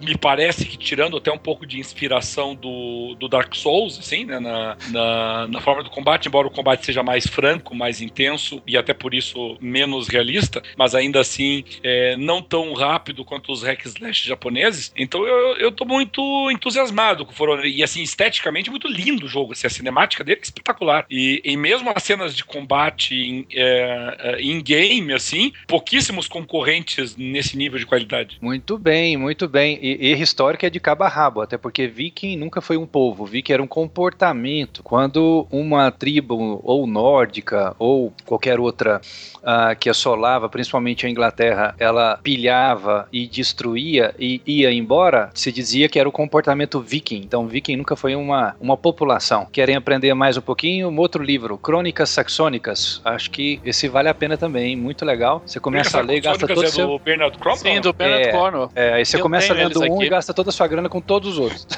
É, ué, são. Eu tenho aqui, eu já li até o terceiro livro da Crônicas Saxônicas, né? São sete livros, salvo engano. Acho que todo ano tem um novo, né? Então não sei até onde tá agora, porque vai é. É. um por ano que ele escreve basicamente, né? Então não sei como é que tá, mas vale a, vale a leitura aí. Saindo de For Honor, entramos agora numa coisa que é já conhecida da galera, numa segunda versão, que é. Nossa, eu escrevi Watch Dogs de um jeito aqui que eu tenho até vergonha, mas Watch Dogs 2. Quem gostaria de falar sobre Watch Dogs 2? Fiz na pressa, ficou uma belezura. É, o jogo agora não é mais em Chicago, né? Agora ele passa em São Francisco. Mudou o protagonista, né? Agora um- é um novo protagonista. E é um protagonista negro, né? Então eu acho bacana esse eles estarem quebrando alguns, algumas barreiras até então. E eu gostei, gostei do que vi. É uma evolução, até mesmo porque o que o primeiro Watch Dogs prometeu demais e entregou de menos, mas não deixou de ser um jogo gostoso, tá? Não foi tudo que, que prometeram, mas eu gostei bastante da agora da, da gameplay. Parece que tem muito mais opções para você utilizar o seu equipamento celular que, que muda tudo ali, tá? Parece que é uma evolução do primeiro Watch Dogs, sem dúvida nenhuma, e parece ser um jogo bem mais divertido. O que me chama a atenção, tanto no Watch Dogs como For Honor, todos os jogos que a, que a Ubisoft mostrou que eu acho que finalmente eles aprenderam a não maquiar os gráficos, né? Sim, os gráficos sim. são bem condizentes com o que realmente tem pra, pra geração atual. Mas viram que é um tiro no pé, né? É um tiro É. no pé. Apresentar aquelas, aqueles gráficos maravilhosos na E3 e quando sai o jogo, o ficar bem aquém daquilo e a, a repercussão negativa era muito grande. É. Tá, então acabava isso sendo uma, um, uma- um anti-comercial, né? Sem Então, dúvida. Muito ruim, joga contra, É, né? Jogar contra, é gol contra, é gol contra. Sem aquele, aquele zagueirão que agora eu vou me. Pum, gol contra. É o famoso Hero to Zero, né? É. É, Vai de, de herói a nada em, em, em poucos segundos. Muito agora bem. Eu, agora eu se consagro. Pum, Tem tudo de si, né, Xandão? Tem tudo de si. É, não é fácil. não. e também, se eu escrevi direito aqui, esse eu não vi, eu não vi a, a- a apresentação da Yubi, tá? É Steep, seria isso? Steep, Steep, sim. Que é um jogo do, da, da Ubi, da, da, da Ubisoft, que daqueles dos esportes radicais de neve, né? Você tá descendo de esqui, ou então saltando com aquelas. com aquela roupa que, que tem uma. Ah, exatamente, um wingsuit. E também com paraglider, né? Então, os esportes radicais ali. Tá belíssimo o, o gráfico, tá muito bonito mesmo. A descida ali dos Alpes suíços, do Mont Blanc que tem ali, parece que, que fizeram bem próximo da, da realidade mesmo. E me lembrou demais um jogo que eu adorava, que eu joguei muito, que era o SSX. Ah, sim, sei qual é. Né? Era um jogo extremamente Sim. divertido, extremamente rápido, gostoso. E esse jogo me, me lembrou demais, né? Vou ficar com ele no meu radar. É uma boa. tá, Não tem muito jogo assim, né? Então é uma boa opção. Eu farei o mesmo, Xandão, porque também esse tipo de esporte radical na neve muito me interessa. Tá aqui anotado para ficar atento com Steep. Muito bem, vamos para a nossa próxima apresentação.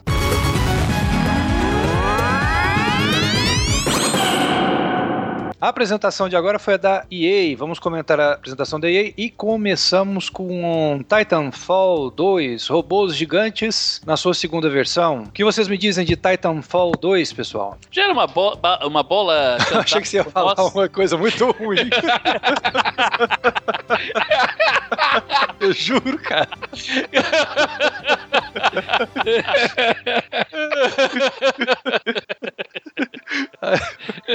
Eu pensei, pô, mas Titanfall não é tão ruim assim, cara. Não, cara, Titanfall é bom pra caramba. Um jo- jogaço da geração. É, era um exclusivo, né? Pelo menos o Titanfall 1 é um exclusivo do, da, da Microsoft. E era uma bola cantada nossa há muito tempo que o Titanfall 2 seria multiplataforma e é. É, vai sair para pro PS4 pela primeira vez, né? E com algumas é, modificações. Uma que até eles prometeram mesmo, que vai ter um modo single player de verdade. Prometeram ter uma história e não aquele estelionato que fizeram no, no primeiro Titanfall, né? Que a história era simplesmente é, você fazer as fases do multiplayer coordenado. Aham.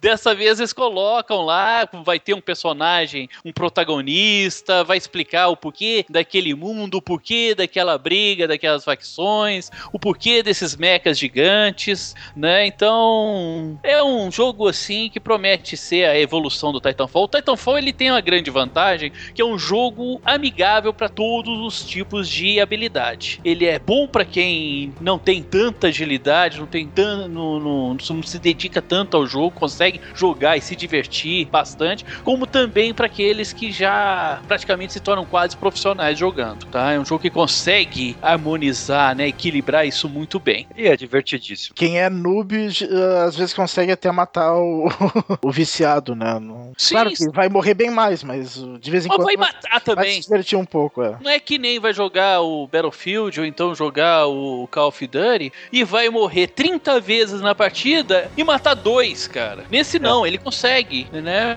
Consegue Você ficar. é 10 e matar dois. E o- Melhor, melhor. Foi o multiplayer que eu mais me diverti nos últimos anos aí, o Titanfall. É, e é isso mesmo, ele é muito acessível e, e, e- e ele não tem uma, um, um teto tão alto de, de domínio do jogo, assim, né? Quer dizer, você atinge o, o domínio do, do multiplayer sem muito esforço. Então você consegue concorrer em nível de igualdade realmente com o pessoal, isso é verdade. É, é, eu gostei muito dele, acho legal que venha para todas as plataformas, é, aumenta a base instalada, sem dúvida nenhuma. É, fico feliz que tentem dar uma história, porque era o único calcanhar de Aquiles do jogo, né? Eu, eu cheguei a jogar o, todos os as fases na sequência, eu, eu não entendi coisa nenhuma, entendeu? Eu não sei do que se trata a história, eu não sei quem eram os personagens. é, parece que uma das facções, que eu não sei qual que era, tinha uns robozinhos lá e eles eram muito maus porque matavam civis, então. é, mas assim, na prática, pra mim era: temos que matar quem aparecer de vermelho no mapa. Não vestiu a mesma camisa minha, Tá tem que com dar cor paz. diferente, mata. Pois é, muito legal, muito bom. E eu confesso que eu fiquei um pouco chateado, porque eu tava louco pra ver alguma coisa. ah, ah, não tem nada a ver com o que a gente tá falando, desculpa até mudar de pau pra cavaco, mas eu queria ver Destiny, cara, alguma novidade. Olha, Destiny dessa vez não. Eles Eu falaram bastante, Deu, né? Destiny, deu. Tu não precisa mais. mas Nossa, eles Destiny é muito bom, cara. É um jogo de É. tiro muito bom de jogar. É, ele, eles falaram do, da versão urbana do Destiny, né? Falaram bastante, que é o The Division. Aham. Né, que vai ter agora um DLC grande, do, uma expansão, né? Agora ia até mudar no nome, né? Vai ser. São duas expansões que vão sair pro The Division esse ano, tá? E é bem interessante. Eu gostei muito do The Division, que me fez gostar um pouco mais de Destiny. Que aí Pois que eu é. entendi, entendi a proposta do jogo. É, eu gosto muito de jogar, de atirar no Destiny, é uma coisa que eu, eu gosto muito de fazer e acho muito divertido. Mas voltando à programação normal, agora temos um jogo de esportes com roteiro. Algum roteirista de filme pornô perdeu seu emprego? FIFA 17 agora tem single player, Xandão? O que é isso? Single player com roteiro? Olha, cara, tá pra entrar nos anais das piores decisões Anais do, do videogame, cara. cara, porque é o seguinte, quem gosta de FIFA tá cagando pra isso. Então, Vai continuar comprando FIFA pra continuar fazendo os contras, pra jogar as partidas. Não quer saber da historinha do, do menino que começa a jogar numa, na base de um time, vai crescendo, crescendo, até se transformar no, no Messi, né? Pois não é. quer saber disso, ele não quer perder tempo com isso, ele quer colocar o jogo na bandeja, entrar na, na internet, na live ou na, na PSN e jogar com todo mundo Sim. e tirar os rachas. É isso que ele quer, ele não quer história no jogo pra, pra encher o saco dele, não. Mas pior Ou que eu vi é opcional isso daí, né? É, é lógico que tem que ser opcional, né? Senão matava. Era um, não, aí É. ia deixar muita gente nervosa, se, fosse, se não fosse opcional. muita gente nervosa, mas eu acho que é completamente irrelevante. Por quê? Quem não gosta de FIFA não vai comprar FIFA por causa que tem historinha agora. E Então. quem gosta vai comprar independentemente de ter historinha agora. Olha, eu não, eu não gosto de FIFA. E não vai Esse- comprar. Não vou porque provavelmente vai ser uma coisa lá ah, que vai ficar num canto do jogo, assim, uma coisa que vai, se de certo, vai durar uma hora, duas horas no máximo e pronto. Mas se, se realmente fizessem um FIFA que tivesse um modo história bom, assim, da história, de- eu, eu acho que até me interessaria. se fosse uma coisa bem feita, né?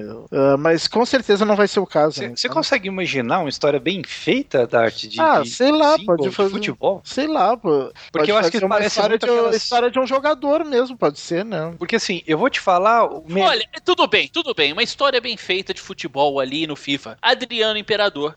é, faz sentido. Tem todo o roteiro, cara. Tem um roteiro sensacional. Ter até um de menino. Nisso. Ascensão e queda. menino, de menino pobre da, da favela do Rio de Janeiro a ser considerado um dos melhores jogadores do mundo e voltar pra dentro da favela, abandonar É. tudo. É, é uma, é uma coisa maluca mesmo, a história dele é maluca. E Eu não sei, eu não sou, eu não sou desenvolvedor, não, não sou produtor de jogo, mas eles que se virem pra, pra fazer uma coisa que fique legal, né? Então, acho que eu seria possível. por quê? Seria Não, não possível. foi pra te apertar, eu te perguntei Cara, vocês querem fazer, vocês querem fazer um jogo de futebol legal? Coloca de um lado Vikings e do outro lado zumbis.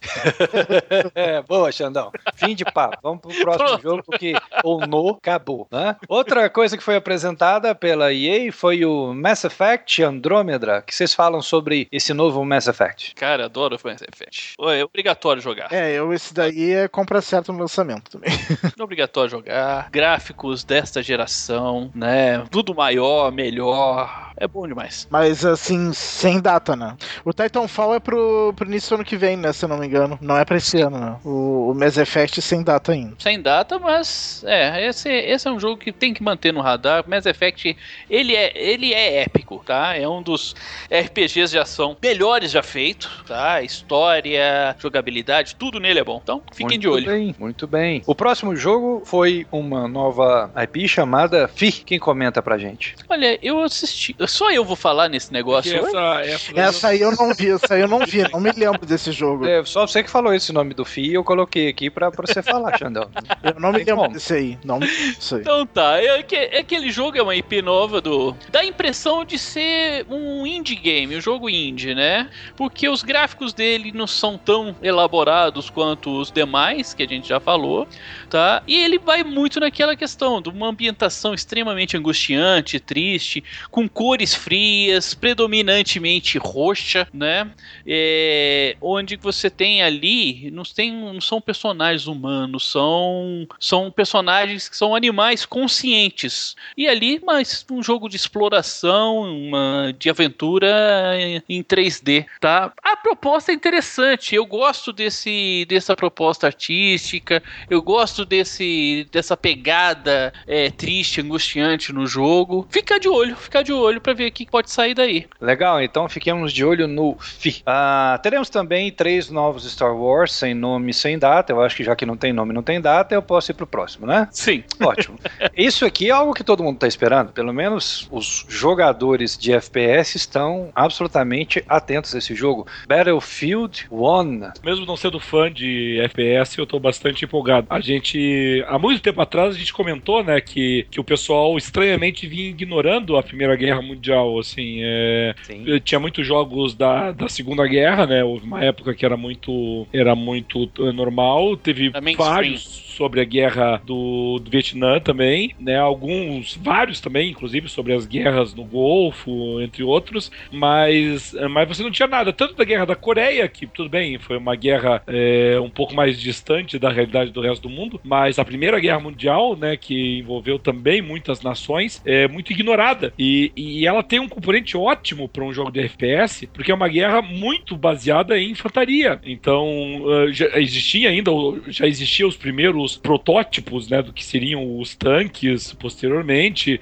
eh, já existiam aviões, mas eram aviões que voavam baixo, eram aviões que você podia bater com, com uma, um tiro, uma com metralhadora tiro da. É, exatamente, com Sim, tiro. tiro- então até tiro de batia. fuzil você conseguia. né? Claro. Exatamente, aqueles Então- do é, Barão Vermelho, né? Claro. Sim. Então, na, na perspectiva do, do, do Battlefield, né, cuja premissa sempre foi a integração de infantaria, artilharia, é, infantaria mecanizada e, e aviões, e, uh, por que não barcos, né, tinha todo sentido. E era muito estranho que eles não tivessem explorado isso e, claramente, se não foi a nós que ouviram, ouviram alguém que deu a mesma sugestão e, e acabaram trazendo esse jogo aí.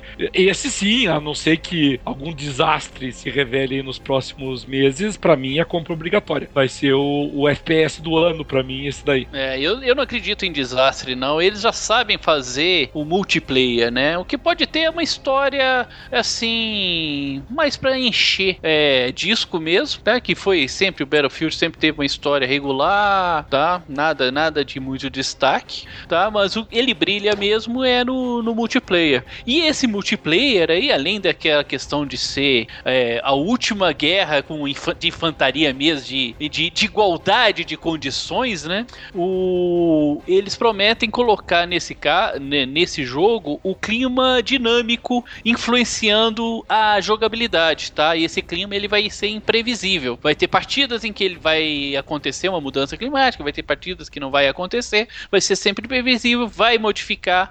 E a outra coisa também é o uso de um, de um veículo, eles estão falando, o maior veículo que eles já fizeram de, de combate, que é o Zeppelin. Então é bem interessante para trazer não só ah, essa jogabilidade, mas também é, interesse para que se conheça também uma das guerras mais cruéis que já teve no mundo tá? Então acho que é bem interessante mesmo. Muito bem, assim encerramos a EA e vamos para nossa próxima e última das apresentações da E3.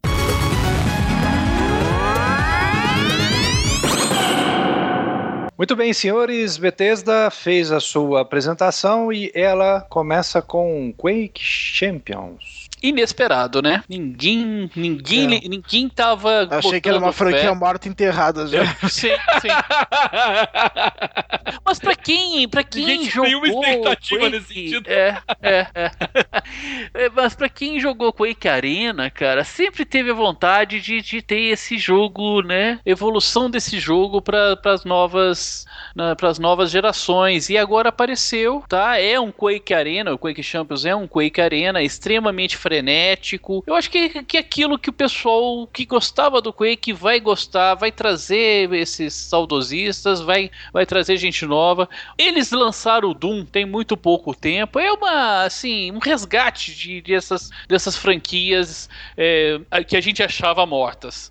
É, muito bom, muito bom ver isso tá voltando. Eu não tenho expectativa para esse jogo. Ah, eu tenho porque eu joguei muito com a Icarina e uh, eu tenho certeza que alguns amigos meus aí vão, vão voltar ativas só por conta de, de, de Quake Champions. Vamos, vamos ver o que vai acontecer aí. Eu acho que pode ser, pode ser interessante. Outra coisa que foi apresentada, que é também muito interessante, é um card game Elder Scrolls Legends. Como, como na, na apresentação da Microsoft, a CD Projekt apresentou o card game deles, que é baseado. Baseado não, que é o, o, o desenvolvimento do Gwent do, do The Witcher, uh, e, eu, e, e, eu sempre disse que, que a, a CD Projekt estava com uma joia no colo dela, porque muita e muitos e muitos fãs do The Witcher continuavam jogando o jogo só para disputar partidas com os personagens de Gwent no jogo. Então era claro para mim que tinha que sair um jogo standalone de Gwent, entendeu? Desenvolvendo, é claro, trazendo novas cartas, novas habilidades, embora na apresentação inicial tenha ficado basicamente a mesma que já existe, mas tenho certeza que vão desenvolver.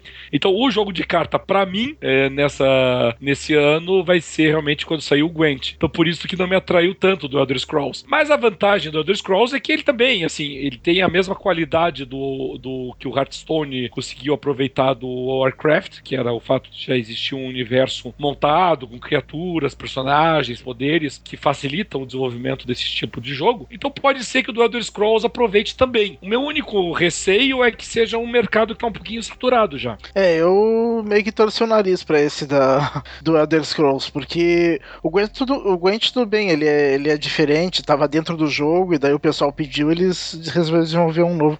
Mas esse daí claramente é para tentar uh, tirar uma casquinha um mercado que já tá dominado pelo Hearthstone, né? Eu não acredito assim em questão de dominado do. Né? Tem, tem espaço para todos ali. Dependendo da, das mecânicas que eles colocarem ali, para esse jogo de carta, né? Que, que vai ser de diferente do, do Hearthstone, que vai ser diferente do Gwent, que, que vai ser diferente do Magic, né? Então, pode ser, pode ser que saia um jogo legal. E, e a gente não tem só esse, né, jogo de carta sendo lançado. O Fable também se transformou num jogo de carta que Sim, vai ser é, lançado, verdade. né?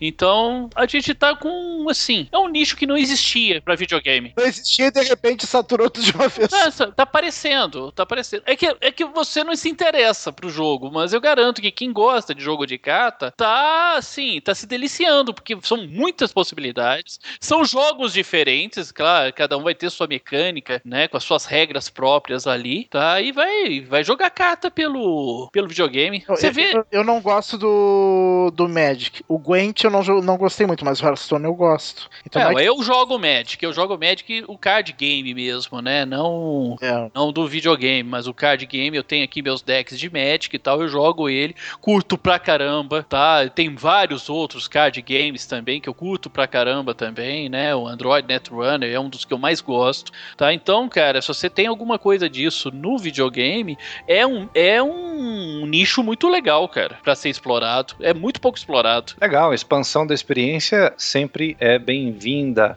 Ah, mais um Elder Scrolls, esse um remaster de Skyrim com mods da comunidade. Olha, esse é uma coisa interessante, hein? É, esse eu vou jogar tudo de novo. Então, que legal, hein? e com os mods, né? Que aí que é o grande, que era o grande diferencial do Skyrim, do Steam pro Skyrim do, dos, dos consoles, né? Agora vamos ver até onde eles vão possibilitar os, os mods, né? Como é que vai ser, porque a gente sabe que as plataformas é um pouco mais restrito, né? Você colocar mod, você conseguir a aprovação de um mod do que você tem, você tem na, na, na Steam. Eu até Mas... nem sei como é que tá funcionando os mods no Fallout 4, que parece que faz pouco tempo que liberaram, né, pro Xbox One que foi prometido, mas não foi no lançamento que saiu, né? Foi faz pouco tempo. Eu não sei como é que tá funcionando. É, eu sei que o Skyrim eu joguei muito, adoro Skyrim, e a possibilidade de revisitar aquele mundo lá ali de novo e, e continuar, fazer uma, um outro personagem, tentar fazer alguma coisa diferente do que eu tinha feito da, da primeira vez. É, eu da primeira vez eu não terminei o Skyrim, então eu não sei, é, não sei se eu, se eu vou arriscar tentar terminar esse. É, eu gosto muito de Elder Scrolls e esse com certeza vou adquirir sem dúvida alguma. Mais uma da Bethesda, Prey. Esse eu tenho esperança com ele porque o primeiro Prey ele foi baseado num roteiro de um de um antigo colunista da PC Gamer e, e, e a ideia do Prey que foi lançado bem no início da geração passada era, era muito interessante de você é, ter um combate em, em primeira pessoa num espaço pequeno, né, numa espaçonave, né, você era abduzido, digamos assim, é, mas a, a, graça do jogo não era essa, né, isso seria normal. A graça do jogo era que você combatia é, em diversas, em diversos ângulos, digamos assim. Né, ele, ele, ele confrontava as leis da gravidade, né, então você tinha fases que você lutava é, de cabeça para baixo, andando de lado na parede, então ele tinha muitas variações assim de exploração vertical do cenário, que na época que ele foi lançado era uma ideia interessante. Infelizmente, foi uma ideia ambiciosa demais, né? Estamos falando aí de 2006, mais ou menos, para a capacidade técnica na época. Uh, e, e, a história do jogo em si era muito insossa, assim. O, o personagem se mexia num índio, que é na era moderna, assim, que tinha a namorada índia que tinha sido abduzida, e você daí era abduzido, ia atrás dela. Era, era, era muito, muito surreal o negócio, assim. Agora parece que tá um pouquinho mais pé no chão e com uma qualidade técnica muito grande, né? Que estão colocando aí para esse jogo. Não sei até que ponto eles vão utilizar essa, esses mecanismos de combate em, em ângulos, né? Um pouquinho inusitados, que era a proposta original do Prey, mas, mas se conseguirem aproveitar alguma coisa da ideia que era muito original do, no início, por que não? Pode ser aí um jogo é, sem muita ambição aí que pode surpreender. Muito bom, muito bom, muito bom. Vamos lá agora para encerrar o nosso último jogo da Bethesda e por coincidência o último jogo que vamos abordar neste Jogando Papo, Dishonored 2. Esse é um jogo que a gente já tinha falado, pelo menos do primeiro, um dos, dos primeiros Jogando Papo nosso, elogiando muito esse jogo, tá? O Dishonored, ele apresentava não só uma estética, é assim, não podemos, é, é não é cyberpunk não, é steampunk, né? Uma estética steampunk com um ambiente vitoriano, né? E apresentava ali várias possibilidades de você jogar. Você poderia fazer o jogo todo em stealth, você poderia fazer o jogo todo no conflito franco mesmo. E, e era o jogo era bom em qualquer qualquer forma dessa. Tinha uma história extremamente interessante e essa é a continuação do, do daquele jogo, é a continuação daquela história, tá? Então é, é uma das grandes apostas da, da, da Bethesda. É o jogo com com quem ela encerrou o, o seu, a sua conferência.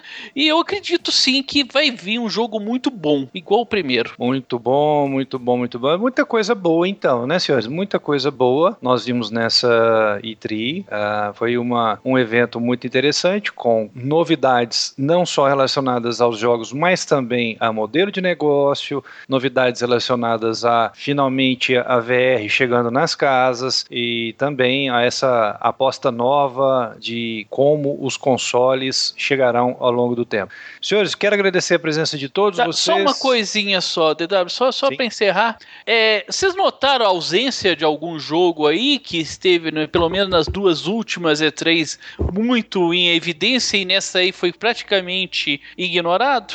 Ai. No Man's Sky? No Man's Sky. É, mas Cadê se o cara foi jogo? ameaçado de morte, ele não vai aparecer. Cadê esse jogo? Lembra? Foi ameaçado de morte, não vai aparecer. Né? É, é. a grande ausência dessa E3 que eu, que eu senti. É uma Essa grande promessa, é uma grande promessa, né, do mundo sendo construídos assim, é, de forma infinita e de repente o que era foi uma grande aposta na, na, na primeira E3 quando do falaram do lançamento dessa nova geração, apareceu na outra E3, apareceu na outra E3 e agora nessa aqui praticamente ninguém falou mais nada dele. Mas, mas aqui eu acho que é estratégico também. Eu acho que a que pra a descansar, ideia para descansar eu, a ideia. Exatamente, exatamente. Eu acho que ele precisa ele precisa é, esfriar um pouco o hype do negócio, entendeu? Porque voltar pra prancheta, diminuir um pouco uhum. o, né, a, a a megalomania dele. É, porque tava, tava prejudicando, né?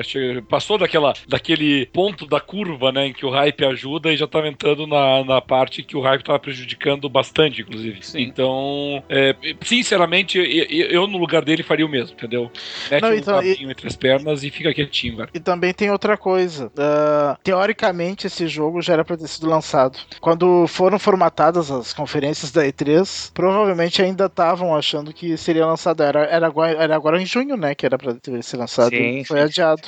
É, então, o, também qualquer tem... coisa que ele fizesse nessa E3, uh, ele ia ter problemas de relações públicas. Não, não, não, não, não tinha o que fazer. Na verdade, a essa altura do campeonato, o que eles têm que fazer? Ficar quietinho, lançar o jogo deles e, se tudo correr bem, mostrar que o jogo vive, pelo menos em parte, né, à altura do que se esperava. Muito bem. No exato momento que um carro começa a tocar um alarme aqui perto de casa, vamos chegando ao fim. Começa a ouvir tiros lá de fora. Ouvir tiros do lado de fora. Não, tiro não. Aqui é um condomínio fechado, eu acho que vai ser mais difícil tiro. Mas o cara deixou um carro aqui. Vocês estão escutando não? Não. Não, felizmente. Não. Ah, que bom. Então, vamos encerrar sem só, só uma coisinha, só uma última informação. Eu... Aqui uma última informação, rapaz. Ah, vamos deixa de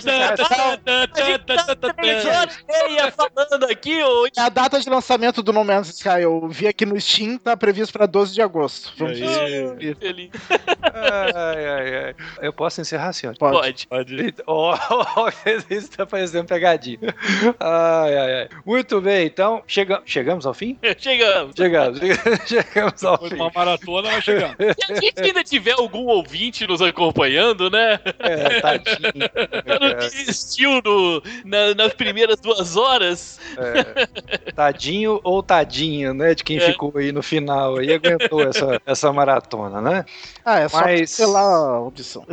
É, exatamente. Então, obrigado a todos pela enorme paciência, obrigado pela audiência, obrigado também por nos acompanhar tanto na página do jogandopapo.com.br e no PXB, pxb.net, que é a nossa, praticamente a nossa casa, a nossa, o local onde nós interagimos de forma mais ativa com os nossos ouvintes. É um privilégio muito grande estar com vocês, mas eu não vou encerrar o programa, porque ainda tem uma última pergunta que eu guardei aqui na minha manga. Isso aqui é, depois, é. depois que os créditos já estão subindo, né? é. Essa mania agora de ter cena pós-crédito, né? Agora a gente, a gente tem pergunta pós-crédito. É one more thing, or one more last thing, como disse o Roberto, né? Senhores, escolham um. Vou perguntar para cada um um único jogo para ficar no hype até o dia do lançamento. Xandão, qual é o seu? Battlefield 1. Dart Randy. Gears of War 4. Cadelin? Detroit. E DW escolhe Legend of Zelda. Esse foi o Jogando Papo. Foi um imenso privilégio estar com vocês. Até a próxima edição.